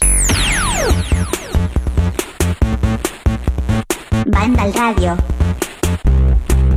I want to feel your hand right now. You are the place my only home. Pues llega una parte no menos importante del programa de hoy, de este episodio 3. Antes tenemos que saludar a Carlos Leiva. Muy buenas, Carlos. Buenas a todos, ¿cómo estamos? Bienvenido, teníamos ganas de tenerte aquí. Sabemos que estás tocando, probando juegos muy interesantes y tienes que estar aquí en Banda Radio para contarnos hoy dos de ellos. Lo tenéis en la descripción, lo hemos dicho antes. Uno de ellos es el Tales of Arise, o Arise, como queráis pronunciarlo, y el otro es WarioWare. Pero vamos primero con este, que pertenece a la saga Tales of, y mm, desde luego es una secuela muy ambiciosa, Carlos, en lo que te has encontrado un análisis completísimo en la página web. Eh, ha cambiado el sistema de combate, el motor gráfico ha dado un salto con el Unreal Engine 4. ¿Está a la altura de las expectativas que tenías? Pues la verdad es que sí, y ya so- sobre todo me ha sorprendido mucho el- la apuesta tan fuerte que ha hecho Bandai Namco con este juego, que hasta ahora Tales of, mm, bueno, sobre todo las últimas entregas, era como que, pues nada, ponemos el presupuesto justo, aquí haces con estos recursos lo que podáis, te montaban unos juegos que a mí me siempre me han gustado mucho, pero, o sea, lo, compara, mm, lo comparas a lo mejor con, las grandes marcas de JRPG de actualidad, como puede ser un Final Fantasy, un Dragon Quest. Y era como que. Como que le hacía falta algo a, a lo- que son los valores de producción que lo elevara un poquito más, más alto. Y aquí se nota que, vamos, con- por ser el 20, imagino que por ser el 25 aniversario, ha ido con todo Bandai Namco, ha puesto mucha pasta. Y vamos, se nota sobre todo porque a nivel gráficos que ha pegado un salto brutal respecto a Berseria, a Tales of Berseria, que fue el último Tales of que lo- además lo jugamos, salió creo que hace cuatro o cinco años. O sea, ya, ya, ya ha llovido desde que jugamos aquel juego. Y, Y ya te digo, los modelados ahora son increíbles. eh, o sea, es puro, puro anime. Eh, las animaciones, las expresiones faciales, los vídeos generados por el propio motor, motor gráfico, lo- los de animación 2D, eh, estilo anime, siempre han sido una maravilla. Así que ahí tampoco me voy a meter, porque además los hace Ufotable, que eso es el mismo estudio que, por ejemplo, hace mm, el anime de Kimetsu no Yaiba, la serie esta de Guardianes de la Noche en España. Y, o sea, es, es increíble el salto que ha pegado, lo bonito que se ve, la dirección artística que tiene, la escala que han ganado los escenarios, que aunque realmente los mapas por los que te mueves tienen un tamaño muy similar a los de entregas anteriores, eh, han ganado como mucha presencia, mucho tamaño, mucha escala. De decir tú, ostras, estoy en un mundo así gigantesco. Que, que eso al final, pues, mm, no sé, acaba tra- transmitiéndote unas sensaciones como muy buenas, incluso en la dirección artística que le han metido, los escenarios ahora le han dado como un toquecito de acuarela. Ya digo, es que es un juego precioso y además cuando estás combatiendo son un puro espectáculo con eh, montones de efectos gráficos, eh, la cámara que sabe situarse, situarse de forma muy cinematográfica para poner una. para hacer. para que hacer, hacer que siempre que estés jugando sea todo un espectáculo. Y, y vamos, muy bien en ese sentido. Tiene sus cositas todavía a mejorar por como que eh, todas las zonas están conectadas por pantallas de carga. Lo que pasa que es como abusivo. Eh, a lo mejor llegas a una ciudad y una ciudad tiene como cuatro mini zonas, que son a lo mejor cuatro, cuatro pasillos, y está todo fragmentado por pantallas de carga que no duran, al menos en Play 5, que son de jugado, no duran nada. Pero es como que le restan cohesión, ¿no? Es, es como. Se siente como algo del pasado, ¿no? Y, y bueno, pero que es un detallito tonto, pero que está ahí. Y, o el popping, que es exagerado. O sea, yo creo que es probablemente el, el mayor fallo gráfico que tiene el juego, porque es que te, ves cómo te van cargando personajes, monstruos, hierba, eh, sombras y todo a medida que vas avanzando de forma muy brusca y a una distancia bastante cercana que hacía un poquito el conjunto, pero por lo demás, ya te digo, es un juego precioso que, que vamos, el, salto respecto a Tales of anteriores ha sido gigantesco. Luego, en lo jugable, pues aquí ha habido no ha habido tanto salto en el sentido de que es un Tales of muy clásico en su estructura. Es el típico JRPG en el que vas avanzando y explorando por un, por un mundo más o menos grande. Vas mm, en cada zona, pues tienes lo típico cofres para encontrar, algunos coleccionables, tus misiones secundarias, hay mazmorras mm, en las que al final te suele esperar un jefe final vas subiendo de nivel, mejorando tu equipo, vamos, es muy clásico en su estructura. Además, eh, suele mantener como... Va como muy sobreseguro en, en ciertas cosas. Tiene una estructura un poco predecible, de- en el sentido de... Llegas a una ciudad, te, cuentan, digamos, el conflicto en el que están pasando, vas a la mazmorra de turno, te enfrentas con el jefe eh, y vas siguiendo siempre ese esquema hasta que resuelves el conflicto y pasas, y pasas al siguiente reino y cosas así. Pero vamos, que ah, esto, por ejemplo, para mí no es negativo. Más negativo me sería el- la historia, que creo que ha pegado un bajón respecto a lo que vimos en Tales of Berseria y Cestiria, que, que son dos juegos que a nivel narrativo me encantaron, eh, porque intentaban romper un poquito más lo que son las convenciones del género, partían de ellas, pero las retorcían y ah, e intentaban hacer algo nuevo y más atrevido, ¿no? Y en este caso ha sido todo lo contrario. Es como vamos a hacer una historia con absolutamente todos los clichés del género, no nos vamos a dejar ni uno. Que si el protagonista es Nésico, que si la chica con poderes misteriosa, con secretos inconfesables, que se los guarda hasta el último momento y que, y que tiene una relación mm, así muy especial con el protagonista que hace que los dos vayan usando poderes el, el típico imperio que invade planetas. O sea, es que ya te digo, no se dejan ni, ni, ni un solo cliché por, por dar. Y luego, que esto tampoco tendría que por qué ser negativo, porque realmente es algo como muy del género, ¿no? O sea, es un género que al final los JRPG tienen clichés por todos lados. Solamente que este es como que abusa demasiado de ellos. Y luego la historia que te están contando tampoco es nada del otro mundo. Es muy clásica, muy sencillita, intenta jugar con giros así muy efectistas, pero que te ves, realmente te los ves venir, porque como todo es tan familiar, todo te resulta tan familiar, todo es tan conocido, es como que ya sabes del. Si, si has jugado varios. A, la saga o varios. o muchos JRPG. ya te digo que a nivel narrativo es que te, lo ves venir, sabes por dónde te van a salir. Además, no gestiona demasiado bien para mi gusto eh, lo que son la- las revelaciones, porque es como tiene- tienes una porción gigantesca del juego en la que realmente no pasa nada, simplemente vas por las ciudades liberándolas del malvado imperio que los tiene a todos oprimidos, y hasta que no llegas un poquito más de la segunda mitad, no empieza a meterte revelaciones, pero es que cuando empiezan las revelaciones te las meten como todas de golpe, así a lo mejor, venga, ahora vamos a tener tres horas de vídeo, pumba, te contamos el juego entero y vete ya para la mazmorra final. Y es un poquito como que habría estado mejor que fuesen pasando como más cosas, ¿no? A lo largo de- del juego. Que no se olvidase de que existe una trama ahí, que la dejan ahí en un plano secundario hasta que llega a la parte final. Tampoco es todo negativo en lo narrativo. Es decir, simplemente a mí la historia, pues eso, me esperaba algo más, viniendo, sobre todo viniendo de las dos últimas entregas, que sí que intentaban arriesgar más. Y aquí esto- en esto me ha decepcionado un poco. Pero no, se hace no es aburrida tampoco. No es un juego que te vaya a aburrir con su narrativa. ¿Por qué? Porque cuida muy bien la construcción de lo que es todo el mundo, de todo este universo que han creado. Los personajes están muy bien, las dinámicas de grupo que se crean están muy chulas.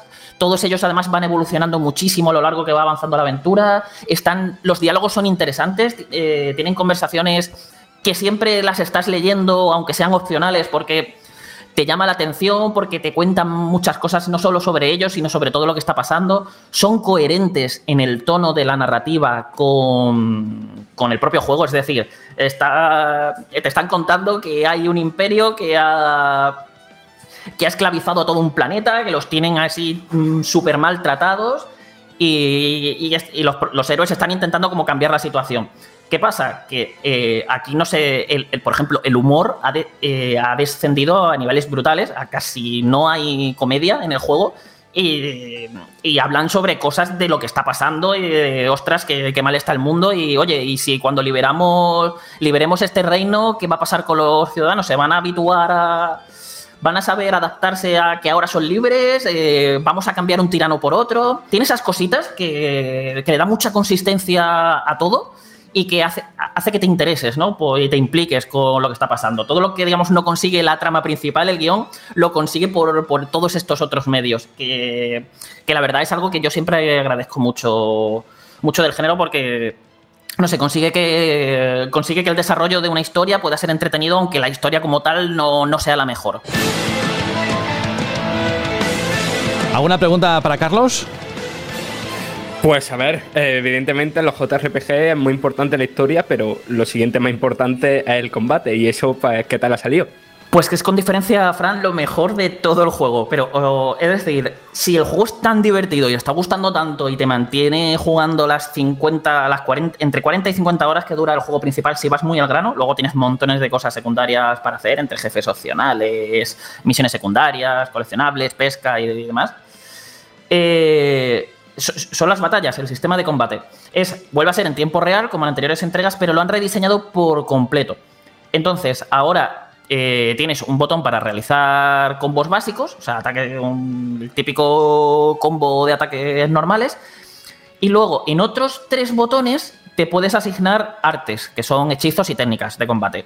Que cada vez que las usas, pues vas eh, consumiendo un pequeño medidor que hay para artes que se regenera súper rápido. Imagina, mm, piensa en ello un poco como la barra de resistencia de un Souls, ¿vale? Tú vas usando artes, eso va bajando, lo dejas, eh, dejas de tirar artes, a lo mejor te pones a pegar un combo normal y eso se regenera a la que has terminado el combo normal. O sea, eh, puedes estar todo el rato lanzando hechizos, realizando tus propios combos con las técnicas. Al mismo tiempo, estos tres botones cambian dependiendo, es decir, las artes equipadas cambian dependiendo de si estás en el suelo o en el aire, porque ahora puedes saltar y mandar a los enemigos hacia el cielo, perseguirlos y seguir haciéndoles un combo aéreo y luego estamparlos contra el suelo, como si fueses un juego de lucha.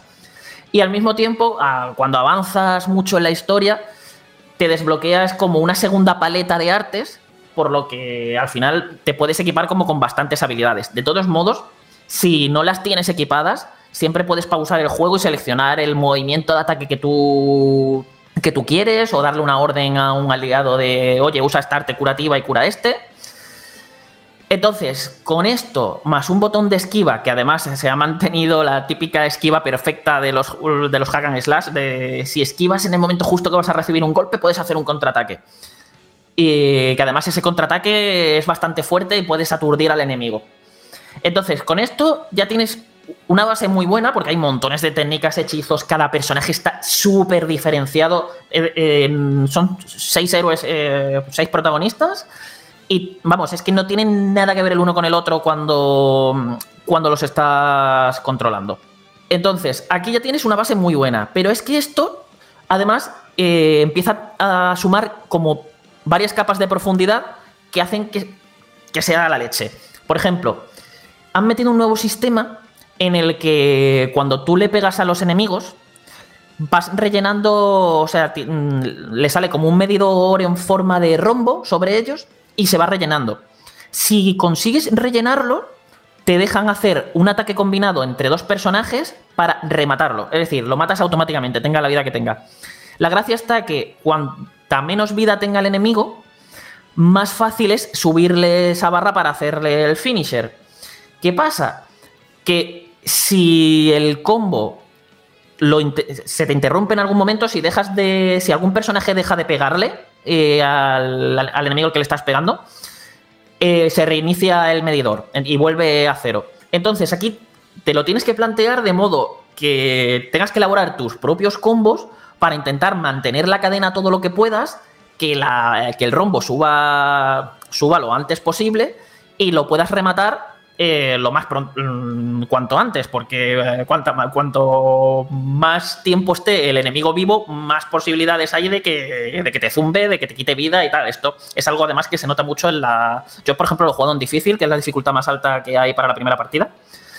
Y ya te digo que yo, yo dependía totalmente de este sistema. Entonces se convertía en algo muy adictivo y muy divertido porque no es como. O sea, yo no jugaba como en otros JRPG a voy a bajarle la vida del enemigo a cero. No, los enemigos tienen un porrón de vida y yo era. eh, Voy a intentar a, optimizar mis combos todo lo que pueda, mis estrategias para. Para que el enemigo, o sea, para quitármelos de en medio cuanto antes, porque es que si, porque, porque si no, sufro bastante. Además, tiene también la, la gracia de que si aturdes a un enemigo, el medidor de combo para hacer el finisher se mantiene mientras esté aturdido, aunque no le estés pegando. Entonces, ya digo, son como muchas cositas que tienes que tener en cuenta. Al mismo tiempo, los efectos de las habilidades de tus aliados, qué es lo que pueden provocar, a lo típico luego de las debilidades y resistencias elementales. Ahí hay mucho que rascar. Luego, además, eh, puedes invocar a, los, a, tus aliados eh, en combate, o bueno, para que hagan un, ata- un ataque potenciado o, mejorado, que no recuerdo exactamente cuál era el término. Pero, mm, nada, básicamente se, rellena. eh, tienes una. Tienes en la interfaz a la izquierda eh, los rostros, los retratos de- de tu grupo, incluyendo los que tienes en reserva. En combate solo puedes tener a cuatro, pero puedes tener a dos en reserva, que también los puedes llamar, y que incluso en cualquier momento del combate puedes cambiar la formación para man- mandar a unos a reserva y sacarlos a otros para que estén titulares. Entonces, cuando se rellena la barra de cada uno de los retratos, con pulsar en la cruceta a la dirección del personaje que quieres, eh, ese personaje hace una acción única solo de él. Y dependiendo del personaje que invoques, tiene unos efectos u otros. Por ejemplo, hay un personaje que cuando están los enemigos convocando un hechizo, pues si, lo, si la llamas, interrumpe a todos esos enemigos, roba sus hechizos y los usa contra ellos. Hay otra que si hay un enemigo que se pone a embestir, eh, se planta delante de él eh, con un escudo y, y lo, y lo- y lo noquea. Otro que usa.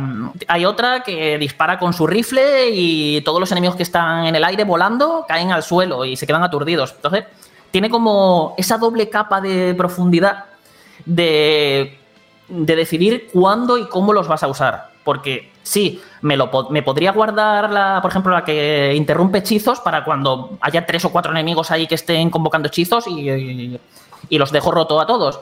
Pero oye, si estoy en mitad de un combo que tengo a un enemigo con el rombo casi completo para hacerle el finisher y, no, y me estoy quedando sin recursos para continuar el combo, lo mismo me viene bien invocarla, que pegue otro golpe adicional y terminar y acabar rematándolo.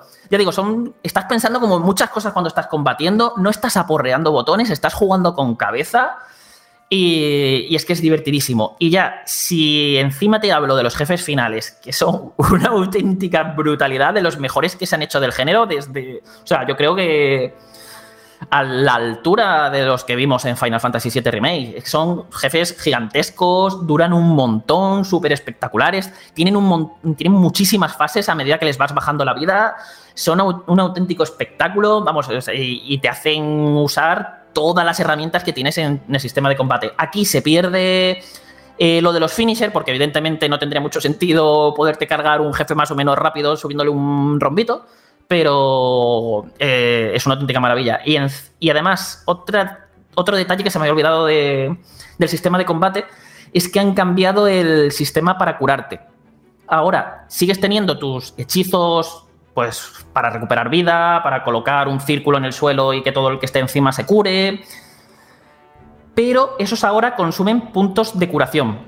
Los puntos de curación es como una barra de mana global para todo el grupo.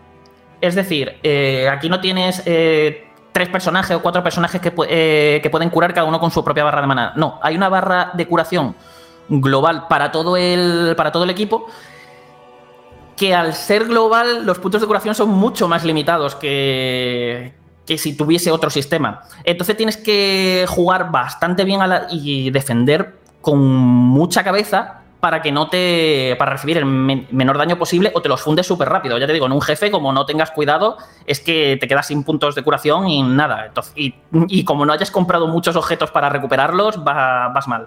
Ya, ya os digo, es que me, puedo tirar siglos aquí hablando del sistema de combate porque es que tiene mil cosas y ya estoy viendo Jorge que está diciendo que se va a cortar las venas como siga explicándolo.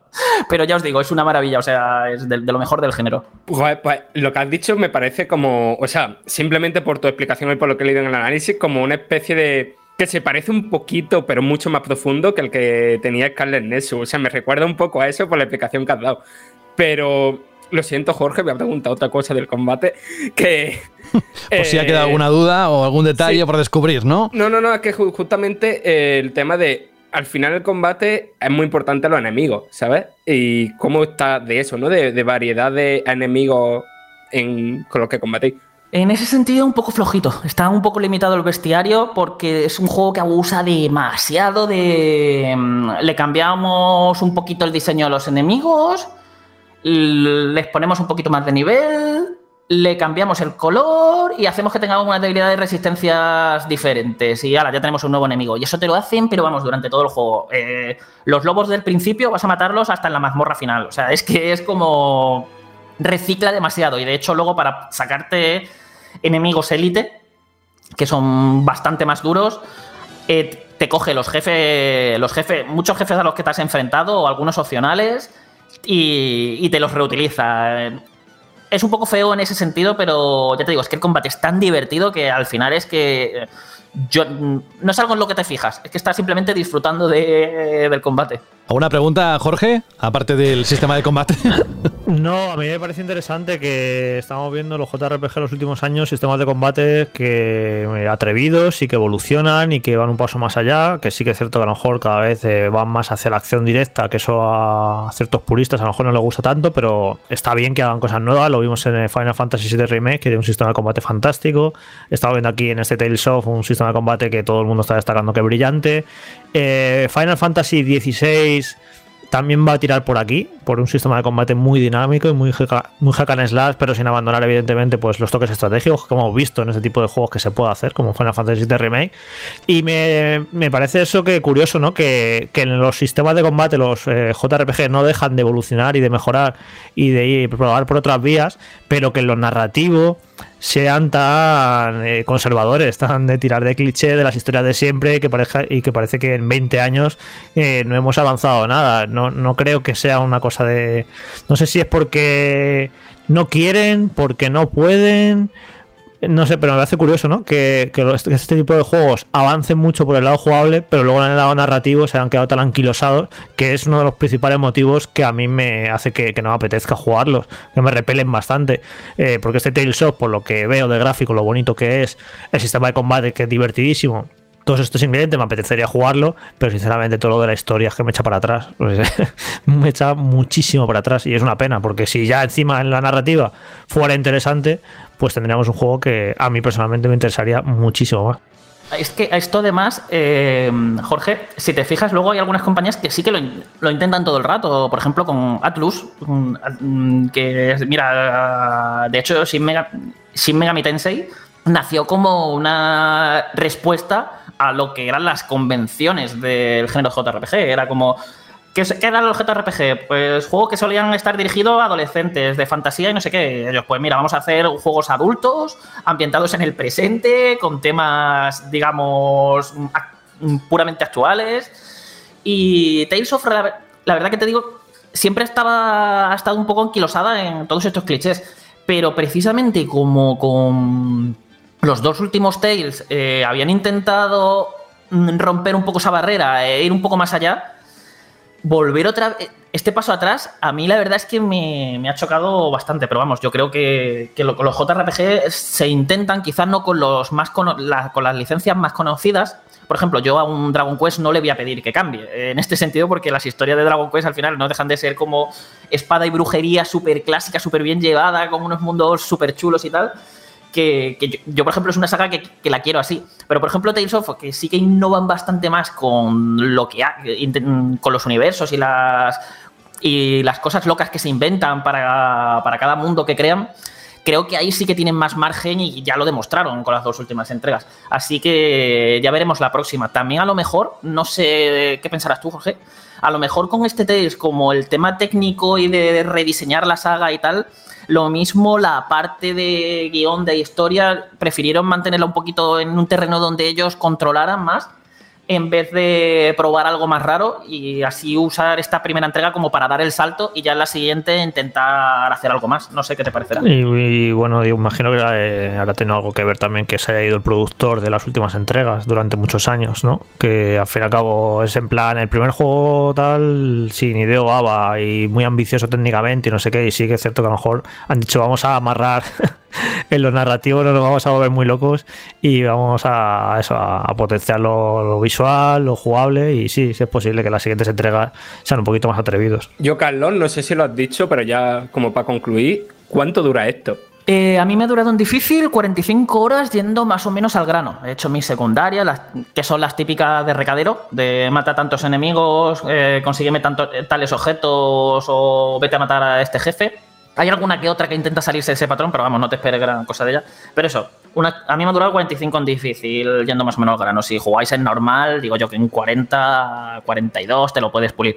Cosa que agradezco mucho porque últimamente los JRPG se están yendo un poco de madre con la duración. No, no, pensa- no pensáis, porque vamos, eh, de las 60, 70 horas es la media a lo que ha subido. Y viniendo ya, o sea, de, mis tiempos, por decir- hablando así eh, rollo viajales, que un JRPG te duraba tus 25 y tus 30 horitas y te quedabas más satisfecho que nada, es como ahora, no sé, eh, están durando auténticas barbaridades. Eso si vas directamente a lo que tú comentabas, al grano. Imagínate a alguien que lo va cogiendo a ratitos durante la semana porque tiene otras obligaciones. Le puede durar de esas cuarenta y pico, puedes multiplicarlo por O que seas manco. Eh, Yo por eso no ni siquiera me, me acerco a ese tipo de juegos. Bien, Carlos, oye, em, para cerrar lo que es lo que todo lo que has contado de este magnífico JRPG, lo tenéis los detalles, por supuesto, en tu no solo análisis en la página web, sino también el vídeo análisis para que las palabras de Carlos le acompañen las imágenes en movimiento y os podáis hacer una idea más precisa de lo que esconde esta obra de arte para muchos y sobre todo para nuestros oyentes, muchos de vosotros estabais esperando el lanzamiento eh, este que se ha producido esta semana de Tales of Arise. Vamos a cambiamos de registro, Carlos, ¿estás preparado? ¿Sí? Venga, vamos a otra cosa. ¡Soy yo, Wario! Y por fin he finiquitado el nuevo juego de mi flamante compañía. WarioWare Get It Together para Nintendo Switch. Y cambiamos de registro precisamente incluso eh, directamente en duración, ¿no? Porque si venimos de un juego con tantas horas, lo que esconde este WarioWare Get It Together, Carlos, son pruebas, microjuegos que duran poquito y además lo que es el juego en sí, dices, recomiendas en el análisis de la página web que en cooperativo se disfruta mucho más, ¿no? Sí, que es una de las grandes novedades de las que hablaré en breve. Pero vamos a empezar por el principio. A ver, eh, si habéis jugado un WarioWare, no habéis tenido cualquier contacto con la saga, siempre y cuando sean WarioWare, no Game and Wario, que el de Wii U, la entrega de Wii U fue una cosa completa. Para mí no entra ni dentro de la saga, es una cosa diferente. Es una colección de más de 200 microjuegos, todos ellos nuevos. Eso es importante. Eso es importante destacarlo. Que, por ejemplo, el último WarioWare, el de Nintendo 3DS, de Nintendo 3DS, el WarioWare Gold, creo que se llamaba. eh, rec- reciclaba muchísimo de todas las entregas y metía otro microjuego nuevo. Pero no, aquí son todos nuevos. Y la estructura sigue siendo la de mismo, es decir, pruebas de 3, 4, 5 segundos en las que te dicen que cumplas un objetivo y lo tienes que hacer. Puede ser tanto como haz que el dedo se meta en la nariz, o despierta a este personaje, o rompe esto. Son- te dan una orden así súper sencilla y tú tienes que completarla, que es algo que te suele. Vamos, que te suele requerir una acción súper básica. Lo que pasa que, ¿qué pasa? Que las pruebas se van, los microjuegos eh, se van sucediendo uno tras otro, así, sin parar, a, todo ritmo. Entonces, claro, tienes que tener la mente súper despierta para eh, detectar rápidamente qué es lo que tienes que hacer, qué prueba estás jugando y, y- resolverla y cumplirla. Así, tu objetivo es con. Bueno, hay excepciones, pero generalmente tienes cuatro vidas. Y con esas cuatro vidas tienes que intentar hacer eh, la máxima cantidad de microjuegos posibles. Dentro de unos niveles, que cada nivel, pues, te pueden salir ciertos, ciertos microjuegos.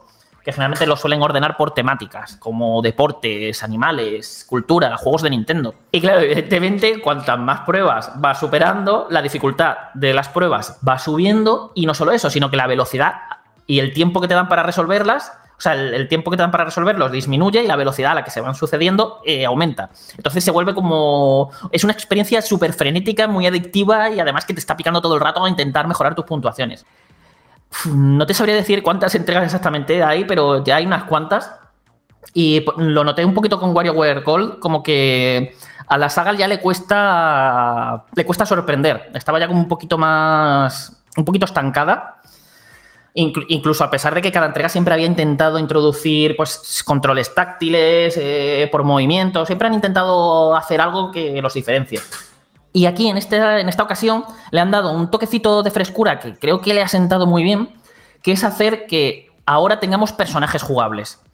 Es decir, lo- los microjuegos de antes, eh, de, los, mm, de los WarioWare anteriores, eran siempre, la, la prueba era igual. Es decir, siempre era igual. Si te tienes que meter el dedo en la nariz, eh, tienes que, simplemente tienes que pulsar el botón A cuando el dedo pase por debajo de uno de los orificios de la nariz. No tenía más, siempre era así. Ahora no, ahora las pruebas, tú estás controlando a un personaje. Y cada personaje, que hay bastantes, ya os voy avisando, tiene unos controles y habilidades completamente distintos.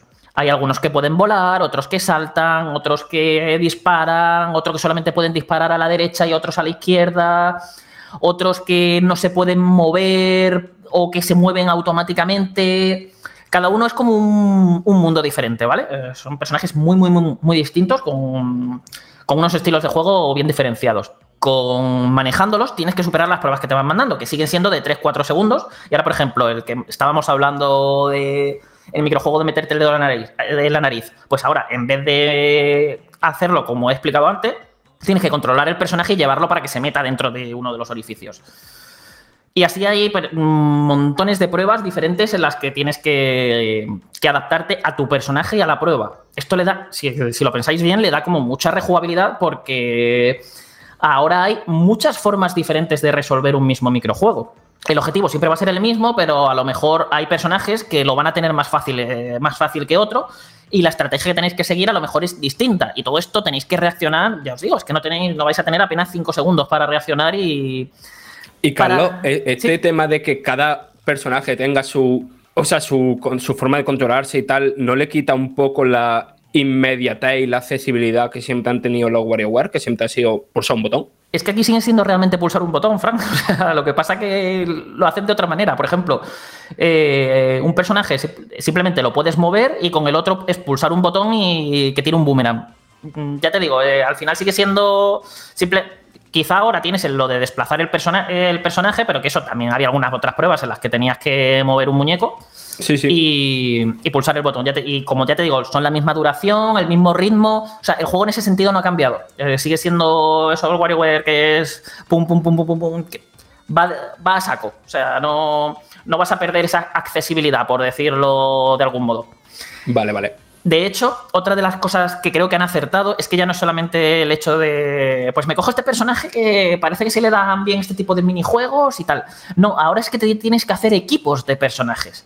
Y cuando te haces un equipo, a lo mejor de cuatro personajes, por, por decir un número, tú no sabes qué personaje te va a tocar en cada prueba, porque van cambiándose de forma completamente aleatoria.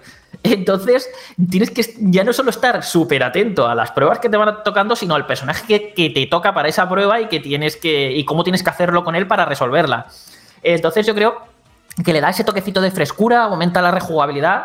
Y es algo que, vamos, que, que ha sido una buena idea. Eh, le ha sentado bien a la saga. ¿Y qué otra cosa positiva trae esto consigo? Que ahora, como manejamos personajes, han podido introducir cooperativo simultáneo para dos jugadores en todos los microjuegos del juego. Es decir, te puedes pasar el, modo historia entero en compañía de alguien, intentar superar tus récords que además están diferenciados por cuando juegas solo y con otro jugador.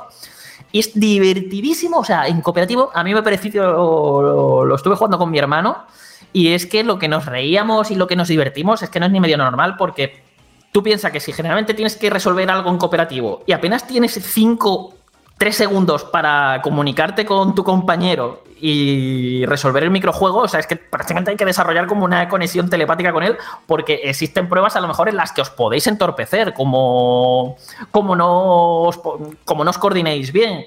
O ¿qué, qué puede pasar también? Que si uno de los dos falla la prueba, se da por fracaso a, la, prueba entera. Entonces tenéis que tener cuidado de que ninguno de los dos la pifie, que no os entorpezcáis. Eh, ya os digo, se, se genera una dinámica súper divertida. Que, vamos, yo creo que el juego es muchísimo más divertido si lo juegas con, con alguien que si lo juegas tú solo. Aparte es, es eso, es si, es, si, es, un juego caótico de por sí, pues imagínate ya con este componente cooperativo y con esa velocidad en la que a lo mejor es... Eh, te sale un personaje de Fire Emblem Three Houses eh, con una de las citas y te dice, dile algo bonito y a lo mejor tú, a lo mejor alguien se mueve donde no debe y cambia la respuesta correcta y cosas así. O sea, pues se dan mil, mil situaciones diferentes y, ya os digo, si, si tenéis alguien con quien compartirlo, eh, no dudéis en dar una oportunidad. De hecho, yo he echado mucho de menos que esto tenga un modo online para poder jugar con gente cuando a lo mejor no tienes a nadie disponible. Para, porque, ya digo, en cooperativo me ha parecido que es lo mejor del juego.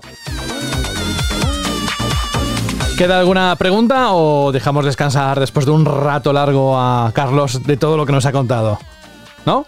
Bueno, pues ahí estaba el WarioWare Get It Together, dos juegos de corte completamente distinto que se ponen a la venta esta semana y que Carlos Leiva, como siempre, ha tenido a bien acercarse a nuestro programa y contarnos todo lo que nos ha contado. Y decía Carlos, oye, que hay cosas en el combate que me he dejado. Bueno, pues al análisis, ¿eh? Y lo mismo que con ese WarioWare. Carlos, que un placer, dentro de poquito estoy convencidísimo, tal y como va la parrilla de lanzamientos de este mes de septiembre, eh, va a ser, está muy abultada, así que vamos a tenerte en muy poco tiempo, en unos pocos días. Te deseamos todo lo mejor y en nada volvemos a tenerte aquí. Cuídate. Venga, nos vemos. Y sí, yo creo que, pero vamos, de aquí hasta diciembre creo que me vais a tener bastante porque la, oye, la recta final que nos espera de este año es, sí. es demencial. ¿eh? O sea, hay montones de juegos, eh, muchísimos súper interesantes. Quiero jugar bastantes de ellos. Y vamos, yo creo que tanto que se ha hablado que 2021 es que si estaba siendo un año flojo y tal, yo creo que aquí estos últimos meses puede pegar una remontada así bastante interesante. Pues es un poco las conclusiones que sacamos el programa de la semana pasada. Un abrazo, Carlos, cuídate. Hasta luego. Chao.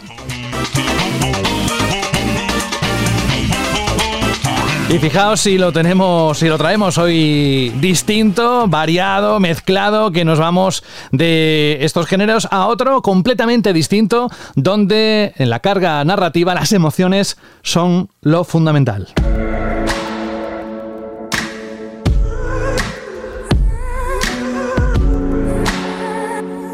Uno de los últimos éxitos de Square Enix esta vez Fran pasa de unas manos a otras. En este caso, los encargados de desarrollar el Life is Strange True Colors, que está sonando su banda sonora por debajo, son Deck Nine Games, ¿verdad? Y aparte, bueno, continuista, pones en el análisis, pero donde decíamos que las emociones, y lo sabíamos del tráiler y lo que contaban del juego, adquieren un papel vital, ¿no? Sí, sí, sí. O sea, el juego pasa a las manos de, a de los creadores de Life is Strange eh, Before the Storm, ¿no? Que era una especie de spin-off de la primera parte. Y claro, había como dudas, ¿no? En plan de c- cómo iba a salir esto, porque por un lado se daba el cambio de estudio y por otro lado el, un evidente aumento de presupuesto que se nota en el precio del juego, ¿no? Que pasa a costar lo que cuesta un juego estándar, ¿no? Y los Life is Strange siempre habían sido como un poco eh, juegos independientes, ¿no? Más, mm, más baratos de producir y baratos de comprar, ¿no? Y yo creo que aquí hay que hablar de, de tres cosas, ¿no? Hay que, de tres cosas principales que, que trae de nuevo este Life is Strange. Eh, lo primero es que en la jugabilidad es tremendamente continuista. O sea, es eh, como queréis llamarlo, drama, drama interactivo, eh, aventura conversacional. Eh, es un juego de eh, tomar decisiones, ver, ver muchas escenas cinematográficas y de, y de eso, y de ir cambiando levemente el, el curso de, de la trama, ¿no? Y eso aquí, pues, tal cual, no esperéis nada mm, revolucionario en ese sentido, pero sí tiene muchísima importancia, como es habitual en la saga, el poder de la protagonista. Que en este caso aquí encarnamos a Alex Chen, que es una mujer de veintitantos años, que ha pasado toda su vida, pues, eh, de hogar de acogida a hogar de acogida, siendo adoptada y después de vuelta.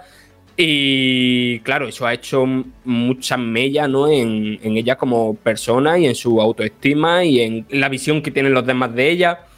Pero es, es una, es ca- casi contradictorio ¿no? que sea una persona que se aísla, que, que- que la sociedad le ha obligado a aislarse tanto de la gente y que su poder sea una empatía sobrenatural, ¿no? Eh, Alex puede eh, identificar las emociones de las personas a través de, de un aura de colores, ¿no? Que varía según la emoción ese color, que ve alrededor de las personas. Pero cuando esa emoción es extremadamente fuerte, ya no solamente que las detecte, sino que las siente como si fuera propia. Y eso a veces le hace perder el, el control, ¿no? Entonces, eh, eso aquí, eh, en lo que es lo jugable, se, adapta de manera de que eh, puedes analizar las emociones de ciertos personajes para desbloquear nuevas opciones de diálogo. Se dan muchas situaciones en las que quizá esa emoción te puede llevar a pensar que le está haciendo daño a ese personaje y te da esa eh, la opción de, de arrebatársela o no. Eh, también los propios hay objetos que, que desprenden un aura, ¿no? Que, que al, anali- que al analizarla eh, te dan contexto sobre un personaje o sobre el o sobre el propio mundo del juego, ¿no? Entonces, aquí la cosa está en que, por un lado, es una mecánica que casa al 100% con la trama, con lo que te están contando, pero que profundiza sin, sin querer, ¿no? Por decirlo de algún modo, con lo que creo que es el- la cosa que se tiene que abordar en la mecánica del is Strange de cara a futuras entregas, ¿no? Que es el tema de eh, la historia siempre quiere que. Bueno, y en verdad esto le pasa a Life is Strange, pero en verdad casi todos los videojuegos, ¿no? Pero aquí se nota más porque es un juego dirigido por la trama. La historia quiere que continúes, que avances, que, que, que- que te des prisita, ¿no? Pero a la vez, a nivel mecánico, te está pidiendo que te fijes en todo, que, que te fijes en las notas, que te, que te fijes en cada objeto, que te... Entonces, como que hay ahí como un corte de ritmo que no le sienta bien a la historia, pero que en verdad es lo que mecánicamente el juego te pide.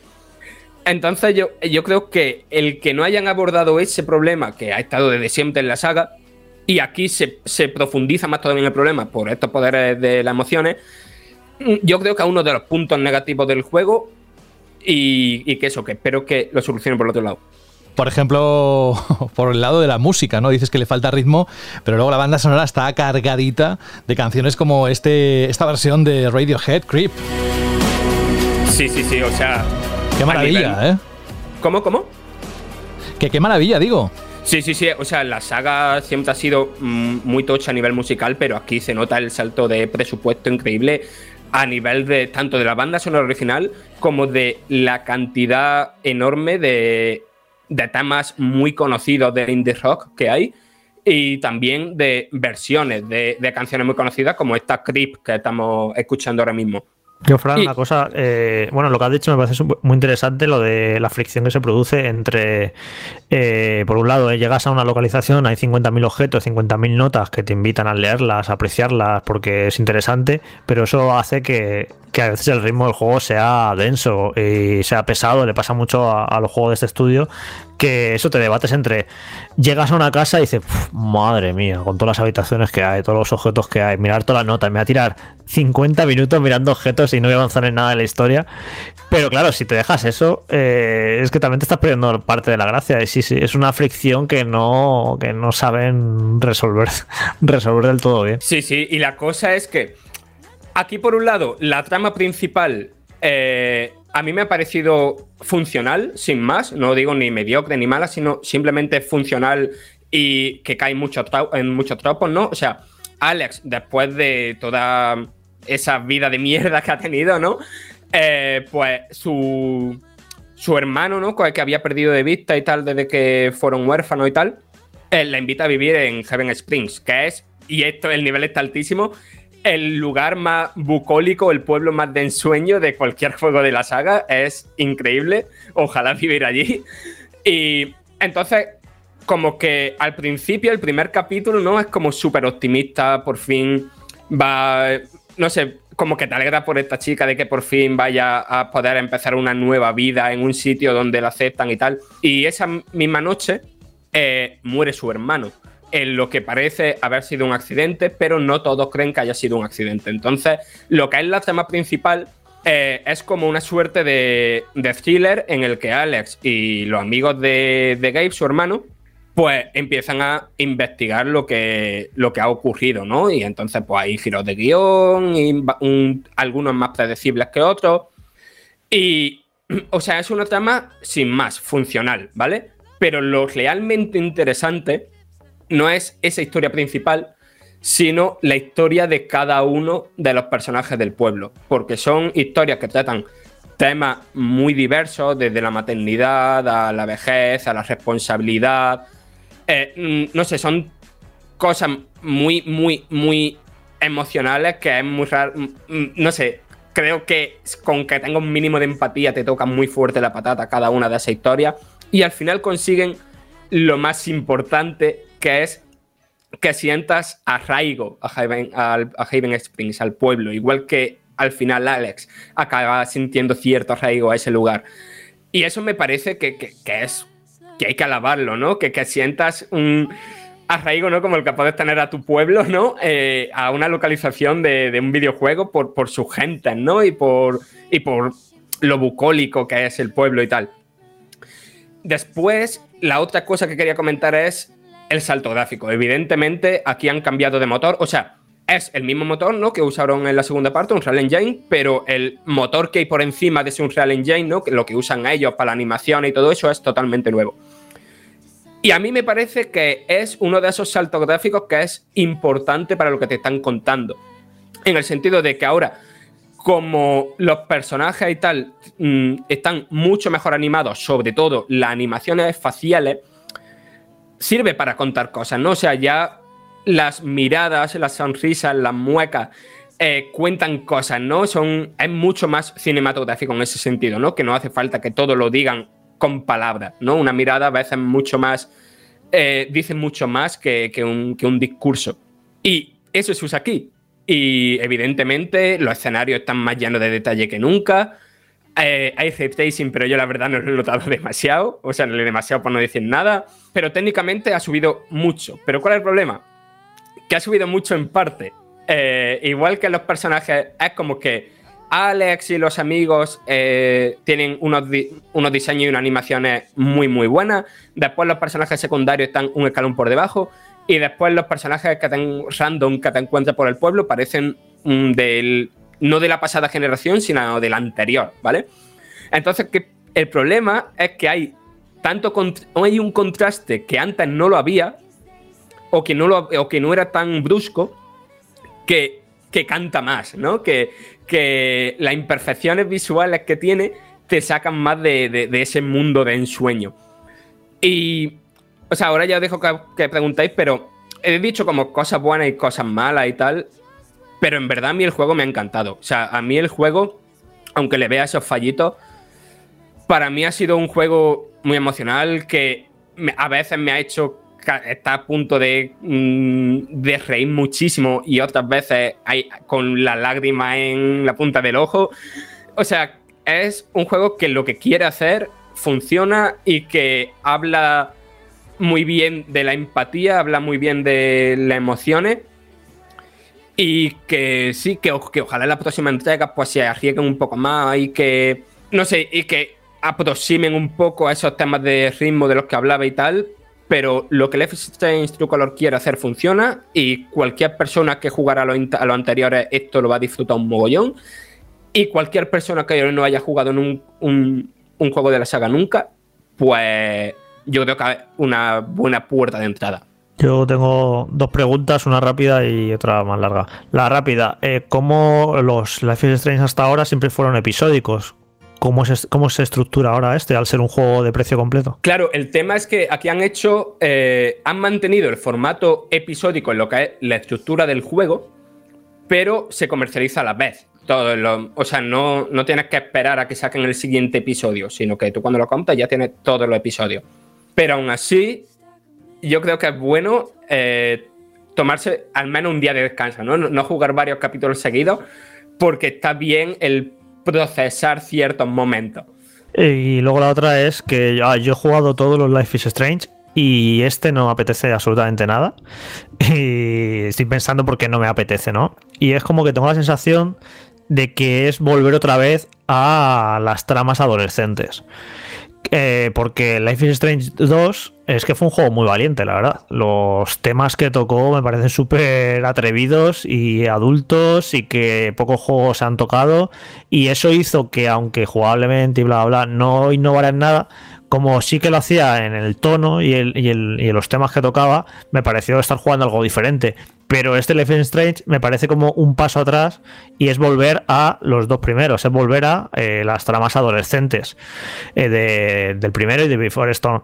Entonces, eh, ¿estoy yo equivocado o es una percepción equivocada? Porque, claro, yo he visto trailers, tal, y a mí lo que me da la sensación es eso, es como volver atrás, no seguir la línea que, tuvo el 2. Eh, evidentemente no trata temas tan graves, por decirlo de algún modo, de como Life is Strange 2, ¿no? Que a mí personalmente me gusta más esa segunda parte que este True Colors. Pero tampoco creo que sea tan naif como el primero, ¿no? Eh, yo creo que el primero en su día pues estaba muy bien porque había pocos juegos que trataran esos temas. Y, pero en verdad los trataba de, de manera muy superficial y tal. Y aquí en verdad es que no es tanto que trate temas adolescentes, es que en verdad trata sobre las emociones, el cómo asumes tú esas emociones y la empatía hacia los demás y tal. Y eso no me parece a mí un tema adolescente, me parece un tema universal. Eh, porque, o sea, hay personas con 70 años con cero empatía, ¿no? Y, después, como también tiene tantísimo peso en la trama, esos personajes secundarios y los problemas de esos personajes secundarios que no son adolescentes, ¿no? Pues sí se tratan temas que yo creo que lo diferencian mucho de lo que era el primer juego de la saga y el spin-off. Ya no son tanto los temas, sino cómo está escrito, porque yo lo que noté en Before Storm, que era el primer juego de este estudio, que para mí que se notaba que escriben peor que Not porque era todo un poquito más de brocha gorda, era todo un poquito más facilón, un poco más... eh, los matices no me parecía tan bien escrito, imagino que claro que, que ya ahora al, tener este segundo juego pues han podido mejorar, habrán madurado y, puede estar mejor escrito. No sé si se ha notado también dentro de, eso de que de Dead Nine, que es su segundo juego, si has notado también una evolución a mejor en cuanto a la escritura. Sí, sí, sí, sí. O sea, pero totalmente. eh, Before the Stone a mí me gustaba por el tono, pero me parece que estaba bastante regular escrito. Y aquí, eh, o sea, está mucho, mucho, mucho mejor, pero en todo. O sea, tan- tanto en los diálogos principales como en cualquier nota que te encuentres, ¿no? Me y, y hace cosas un poco más un poco arriesgada incluso, ¿no? Con, con lo que uno se puede esperar de una historia así, ¿no? Que a lo mejor un estudio con su segundo juego de una saga ya sentada, a lo mejor no sé, si no se consideraran maduros o con el derecho de hacerlo, no lo habrían hecho. Frank, y para gente como yo que no hemos jugado a ningún capítulo de Life is Strange y queremos empezar por este, ¿tendríamos algún tipo de, no sé, dificultad especial en seguir la historia o podemos perfectamente eh, desde cero?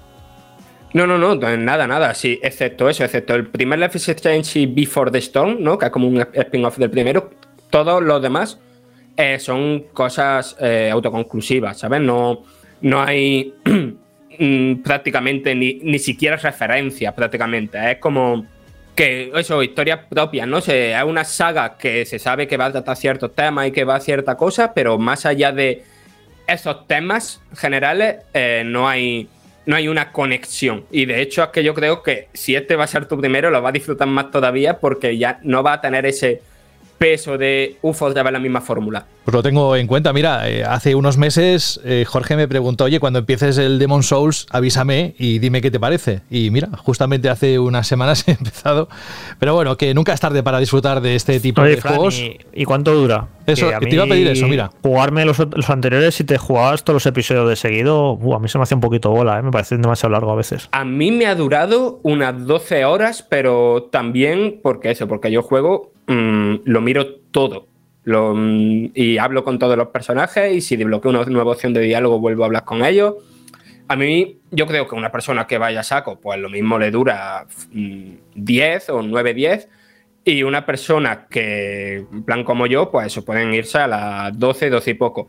Y después, aparte, pues tiene el tema de la rejugabilidad, ¿no? Para ver la- las modificaciones del mismo final que hay. Y además aquí está muy bien, sin entrar en spoiler ni nada, pero no es como en el último capítulo ti- hay variaciones importantes, no con lo que has hecho justo en el capítulo anterior, sino con lo que has ido haciendo a lo largo de toda la historia. Y, y, o sea, eso le da un extra de rejugabilidad. Claro, lo digo porque, por ejemplo, estoy viendo aquí en How Long eh, Strange 2 cuánto duraba hacerse todos los capítulos y es que eran 16 horas. A mí me parece mu- muchas horas una aventura narrativa de 16 horas. Se hacía pesado a veces. O sea, por eso te Sí. digo, si son más tirando hacia las 10, me parece mejor que el 2, que, que eran demasiadas horas. Sí, sí, a mí este me ha parecido un poco más, no cortito en el sentido negativo, sino como más centrado, ¿no? Quiero decir, que no le importaba si un, que no le importa si un capítulo tiene que durar menos que otro por lo que quiere contar en ese capítulo. Pues está bastante claro y si no lo está, si no lo estuviera, sabéis que podéis recurrir a todo lo que nos cuenta Fran directamente en el análisis que está en la página web de Vandal Life is Strange. Ya está aquí True Colors, también otro de los grandes deseados de esta época, de finales del 2021. Y muchas gracias, Fran. Ahora ya puedes ir a tomarte un, no sé, un vaso de agua o un vaso de lo que tú quieras para recuperar la saliva que has gastado. Nosotros seguimos aquí en Banda Radio con nuestra escaleta y con esta edición número 3 de la novena temporada.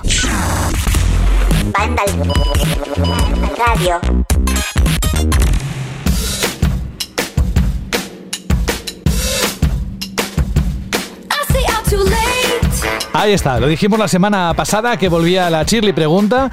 También os queremos decir que después de valorar muchas opciones, novedades que van a llegar y os explicaremos en su momento, la Shirley Pregunta, la sección, tendrá un formato más express, ¿verdad Alberto? Sí, vamos a intentar daros espacio, indudablemente, tanto en audio como en texto, pero vamos a intentar condensarlo un poquito para que sea mucho más ameno, todos tengáis cabida y sea también pues, más divertido de escuchar y mucho más fácil que podáis aparecer en el programa. Mira lo que llevamos en el programa de hoy, en el capítulo 3. Hora, hora no, dos horas y pico. A ver dónde acabamos. Vamos a, leer lo que nos han dejado dentro de iBox, que es principalmente nuestro suministro de comentarios. Y también vamos a escuchar audios, que tenemos nueve en total. Os habéis animado, nos encanta eso. Así que la Shirley ha regresado a tope, en plena potencia. Ha regresado bastante fuerte. Es que de hecho la pregunta que hicimos hace una semana era cuál era vuestro juego más esperado de aquí a final de año. Y de hecho creo que hay dos grandes videojuegos de los más esperados, en, eh, por lo menos eh, a tenor de iVoox, de algunos audios. Y uno de ellos es Battlefield 2042. Creo que esto Dani va a estar contento porque es uno de los juegos más esperados. Todo el mundo quiere saber ¿no? cómo, cómo ha vuelto DICE este universo de destrucción multijugador. Y también tenemos Metroid Dread, etcétera, etcétera. Hay juegos que se, se repiten bastante. Vamos a comenzar con el comentario de Fran VH, que dice, buenas, buenas equipo, encantado de volver a escucharos una temporada más. Mi juego más esperado de aquí a final de año es clarísimamente Metroid Dread.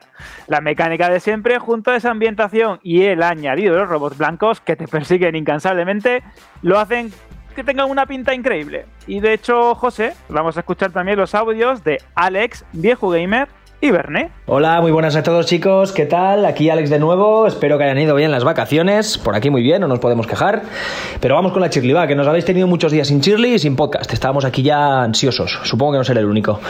Eh, ¿Qué esperamos para final de año? Pues voy a decir algo diferente, por no decir el Halo y el, Forza, y me voy con el Pokémon y el Mario Party, pero sobre todo con el Pokémon, porque ya llevamos un, añito sin Pokémon y pues no deja de ser el Perla y el Diamante, pues que ya son juegos que salieron, pero no deja de ser un Pokémon. Así que me quedo con ese.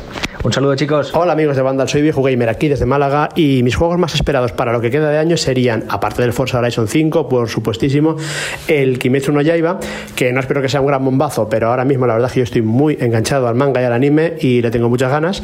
Y luego tengo mucha curiosidad también por el Tales of Arise, que aunque no está levantando así demasiada expectación, me parece que puede darnos una gran alegría a los fans del JRPG y es una saga que, que ya hace mucho tiempo que no tenemos y que parece que ahora viene con un lavadito de cara interesante. Así que nada, esas serían mis elecciones. Qué guay volveros a escuchar, qué guay teneros de vuelta. Es una alegría. Un abrazo. Hola amigos de Vandal, soy Bernie y soy oyente vuestro desde la primera temporada, que muy bien lo saben José y Rubén. Lo que pasa es que nunca me había animado a mandaros un audio, pero venga, a partir de esta temporada voy a intentar mandaros más. Y mi juego más esperado de aquí a final de año es ninguno. Sí, soy un poco del club de Jorge del vinagrismo y no hay ninguno que me llame especialmente la atención. Me espero a 2022. Venga, un abrazo a todos. Grande ese Bernie. pues sí, menos mal que te has animado, nos encanta escucharte. Y por supuesto también a Alex, viejo gamer. Es que siempre aprendemos cosas y desde luego escuchar a nuestros oyentes nunca debe faltarnos, Alberto. Exacto, y además mola muchísimo que haya dicho Viejo Gamer el Teles of Arise, porque tenemos un pedazo de análisis en este programa que yo creo que ha venido perfecto. Con Nunca- todo lujo de detalles, ¿eh? El sistema de combate explicado al detalle. Exacto, exacto. Vamos a continuar también en iBox con Gamer 027. Es que parece esto un, un robot, rollo un poco ya de la guerra de las galaxias. Que dice: Hola a todos y gracias por el programa. Dice: Yo de aquí a final de año, el único juego que voy a comprar será Battlefield 2042. Dice: Con él y Game Pass no necesito nada más. Dice: El resto de los que me vayan irán cayendo poco a poco cuando bajen bastante de precio. Y vamos a continuar con los audios de Kino, Diego y David. Hola, aquí Kino desde Cádiz. Pues aparte del Forza Horizon 5 que lo petará y de Halo Infinite que confío que vuelva a ser lo que, lo que fue, como fan de Metroid y en particular de la saga Prime, pues mi juego más esperado sería Metroid Dread para Switch, eh, desarrollado por Mercury Steam. Hace muchísimos años de, un Metroid en 2D, sería la secuela de Fusion, así que es mi juego más esperado. Un saludo. Buenas amigos de Vandal, yo soy Diego desde León, me alegro muchísimo de teneros de vuelta. Y mm, la respuesta a la pregunta Chirri de esta semana, pues yo creo que Metroid Dread es el que tiene las expectativas más más altas, junto con, si se me permite, el Age of Empires 4, porque los puretillas como yo hemos reventado el 1, el 2, incluso el Mythology, el 3 no. Pero esos los he dado muchísima caña, entonces el 4 tengo unas ganas impresionantes. Y luego quería saber vuestra opinión porque vi el otro día un tráiler del Marsupilami Hut Adventure y tenía muy muy buena pinta, me recordó al Donkey Kong o el Yooka Laylee. Y bueno, a ver qué opináis vosotros. Un abrazo chicos, cuidaros Hola mucho. chicos, Eh, soy David. Eh, después de mucho tiempo otra vez os vuelvo a mandar audio, pero vamos, que sepáis que os, que os escucho todas las semanas. Nada, yo esperar, la verdad es que espero poco, no sé, eh, seguro que algo me sorprende y espero que en el showcase se saquen algo de la manga para dentro de poquito, sobre todo para este año, pero estoy en esa época en la que estoy picoteando un poco de todo, pero no me convence nada. No sé si es que ya son muchos años jugando o qué, pero estoy un poco en plan que, no sé qué hacer con las consolas. Así que nada, bueno, enhorabuena por seguir así y nada, eh, nos vemos para la siguiente. Hoy es el segundo comentario que escucho al respecto, bueno, que leo en este caso en Twitter, sobre gente que atraviesa ese momento en el que no te apetece ni, ni encender la consola y decir, ya, ¿qué juego? Bueno, pues en el caso de David, eh, Alberto, hay que decirle que el showcase es lo que ha dado de sí, que si esperaba una sorpresa mayor, ojalá haya encontrado ese qué para agarrarse de nuevo a, a la aventura ¿no? de los videojuegos y disfrutarlos. Sí, a veces hay racha, los- lo hemos comentado varias veces en Banda al Random, que no te apetece, eh, perdón, en Banda al Radio, que no te apetece a lo mejor pues ni jugar o estás harto y quieres un cambio por completo en- de tu ocio o quieres leer o quieres ver películas, bueno, pues está bien, nunca se sabe. Muchas veces es reencontrarse ¿no? con uno mismo como, como jugador. También tenemos el comentario de Ángel29 que nos habla... Que Un segundo, un segundo. Antes de eso, eh, había una pregunta de Diego sobre el marsupilami. ¿Podemos decirle algo, Fran, o, o no? No, lo siento, yo veía la, la serie de dibujos de niño, pero nada más. Muy bien, Yo- pues Yo, te iba a decir que yo me acuerdo de la intro de Marsupilami que da vueltas por el mundo, o algo de eso, ¿no? Era la canción. Me acuerdo de eso, pero creo que hay un juego, he estado viendo algunos trailers así por encima, y que, ostras, parece divertido. Hay incluso hasta una edición coleccionista con la estatua del Marsupilami, que era como ahí el bichito con la cola muy larga y moteado. Puede estar gracioso, ¿eh? ¿eh? Eh, Diego, no sé si te respondemos a la pregunta, pero si no, vuelve a insistir, ¿eh? Nos mandas un correo a radio.bandal.net y, y hacemos lo posible para responderla. Si es que tiene respuesta, vaya. Sí, sí, vamos a continuar con Ángel29, que, repito, nos decía que su juego más esperado es Midnight Suns, porque dice que siempre todo lo que sea Firaxi, él es muy fan de ello. Little Devil Inside, que dice que actualmente está desaparecido, pero él cree que se va a ver bastante más sobre el juego pronto. Y Battlefield 2042, que entre Forza Horizon, Battlefield y el Metroid tenemos la lista hecha de los más esperados de, de Banda Radio. Y vamos a continuar con los audios de eh, Oli, Iván y Juan. Seguro que quieres que pongamos el de Oli. Porque Hombre, Oli no sé qué nos ha ha respondido. sido- Lo hemos Cuidado. recibido en las últimas horas. Vamos a escuchar lo que rayado. dice. Vamos a hacerlo aparte. Vamos a escuchar lo que Venga, dice. va, va, va, va. Buenas noches, chicos y chicas de banda. Aquí Buenas noches primero. Bien. Pues mis juegos predilectos para relajarme vienen a ser. Sus juegos predilectos para relajarte. Oli, que esa no era la pregunta. Que, que no, que te has confundido de programa. Que eso yo creo que fue de la temporada pasada, ¿no? Exacto, de hecho, me, ha resultado curioso porque digo, este, a lo mejor es que es, es un, viaja, un viajante del futuro y ha venido y ha vuelto y sabe la pregunta que haré dentro de unas cuantas semanas. Me ha sorprendido bastante, O, de hecho. o, o se ha liado y ha grabado la nueva y nos ha enviado la anterior. La que tenía en el exacto, móvil. Exacto, y ha, salido con las fechas, ha dicho esta misma y ha mandado esa. Pero bueno, Oli, que te hemos escuchado, que nos hemos reído un montón porque ha habido un momento como de confusión. De hecho, yo me he, llegado a dudar de mí mismo, digo, ¿qué he dicho? Sí, pero bueno, esta es la pregunta que lanzó Alberto. Ha sido genial.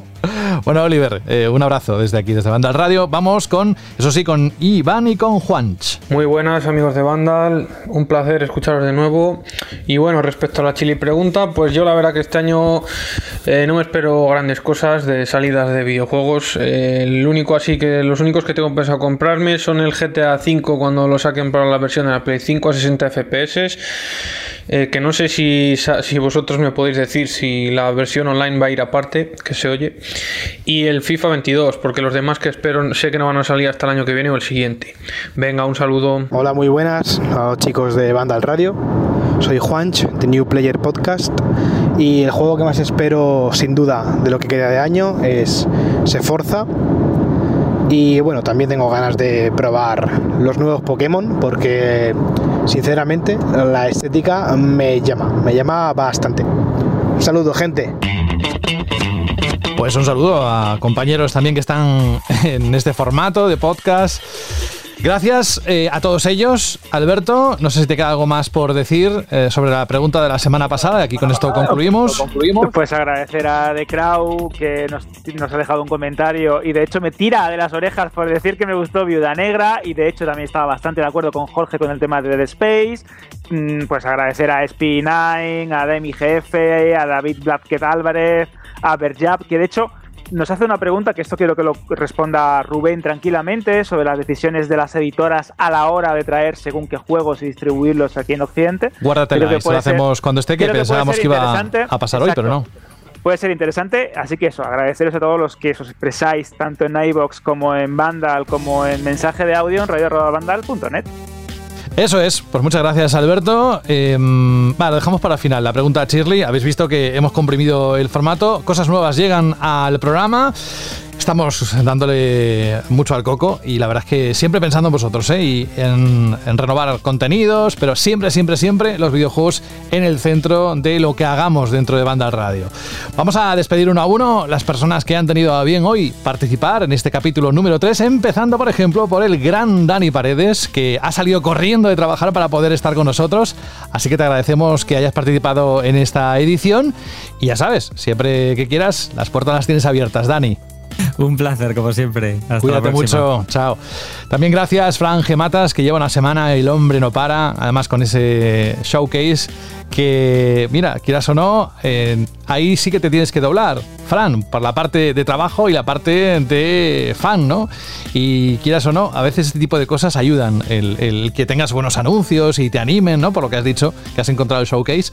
Así que gracias por estar y comentarnos todo lo que te ha parecido. Eh, te mandamos un fuerte abrazo. Y otra cosa, eh, aparte de coleccionar esas cosas que has dicho, también coleccionas chistes malos, que antes iba a decírtelo, pero no quería interrumpirte. Un abrazo y hasta dentro de unos días. Nada, un abrazo, hasta la próxima. Cuídate. Alberto González, ahora sí, te toca decir la pregunta Shirley que lanzas para los próximos días. Si queréis hacerlo en formato audio, insisto una vez más, tan solo tenéis que mandar un correo con ese audio a radio.bandal.net. Es que nos encanta recibir audios, son muy divertidos y mola, ¿no? Daros este espacio en Banda al Radio.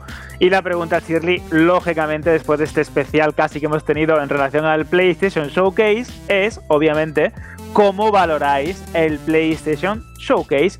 Ya sabéis, tenéis varias vías, iBox, los mensajes de audio o en Vandal cuando se cuelga el programa. Pregunta Shirley, ¿cómo valoráis el PlayStation Showcase? Pues venga, es una pregunta también que nos interesa mucho de cara a la próxima semana y repasarlo con vuestras respuestas. Alberto, hasta Málaga, un fuerte abrazo y nos escuchamos la semana que viene. Otro de vuelta, José. Adiós. Adiós. Y me queda Jorge Cano, que eh, no sé cómo tenemos la escaleta la próxima semana, sé que septiembre va muy cargado. Eh, echa un vistazo, que se avecina. Pues mucho, mucho jueguito, ¿no? Que sale en estos días. La semana que viene sale Deadloop. eh, hoy ha salido a la Ole, venta. ole. N- ha salido a la venta NBA 2K22. Ujú. Y hay cositas, hay cositas. Muy bien. Pues oye, tú también descansa, que ha sido una semana durilla. Eh, gracias por estar aquí y hasta dentro de unos días, Jorge. Hasta la semana que viene. Adiós. Y que ninguno de los que estén conectados ahora se vaya para poder escuchar esta canción. ¿eh? Vamos a leer la petición que nos hizo llegar a Andrea R.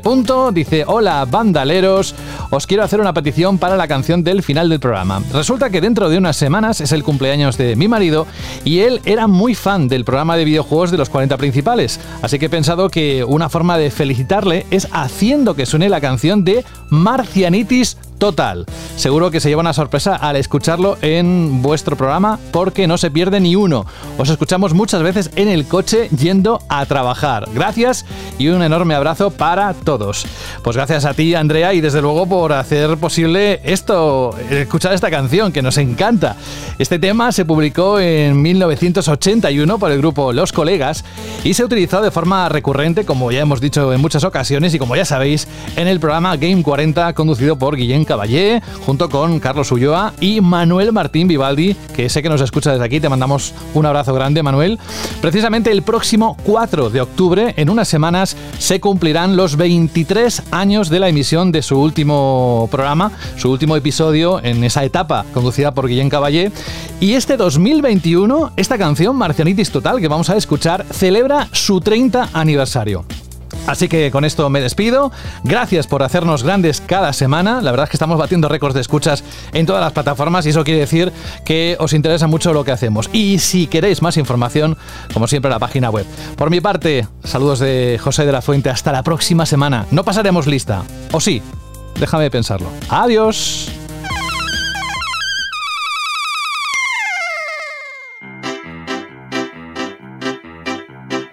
Hoy tengo la neura sideral y mi maquinipita está esperando en el bar. Prográmame una caña sebastiana que empieza la movida pa- espacial. Cambia peso en duros y verás como esas latillas cibernéticas casi van desintegrándose al compás pis, pas, de mi infraestructura muscular. Peligro de contagio, marcianetes total. No puedo resistir la marcianetes total.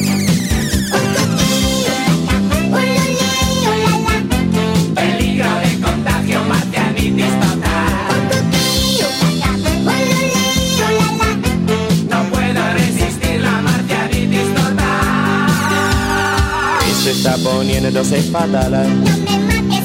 Pásame otra caña, Sebastiana, por favor. Que han sacado un láser especial. la, la. Estos mongoloides sin control. Esta por fulano, esta por mengano. Toda matar marciano. Esta por fulano, esta por mengano. ¡Qué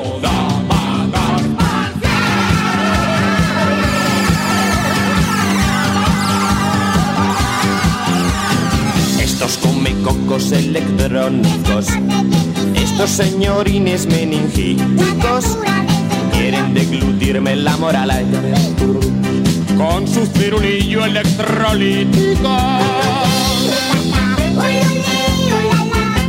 Peligro de contagio, marcianitis total. No puedo resistir la marcianitis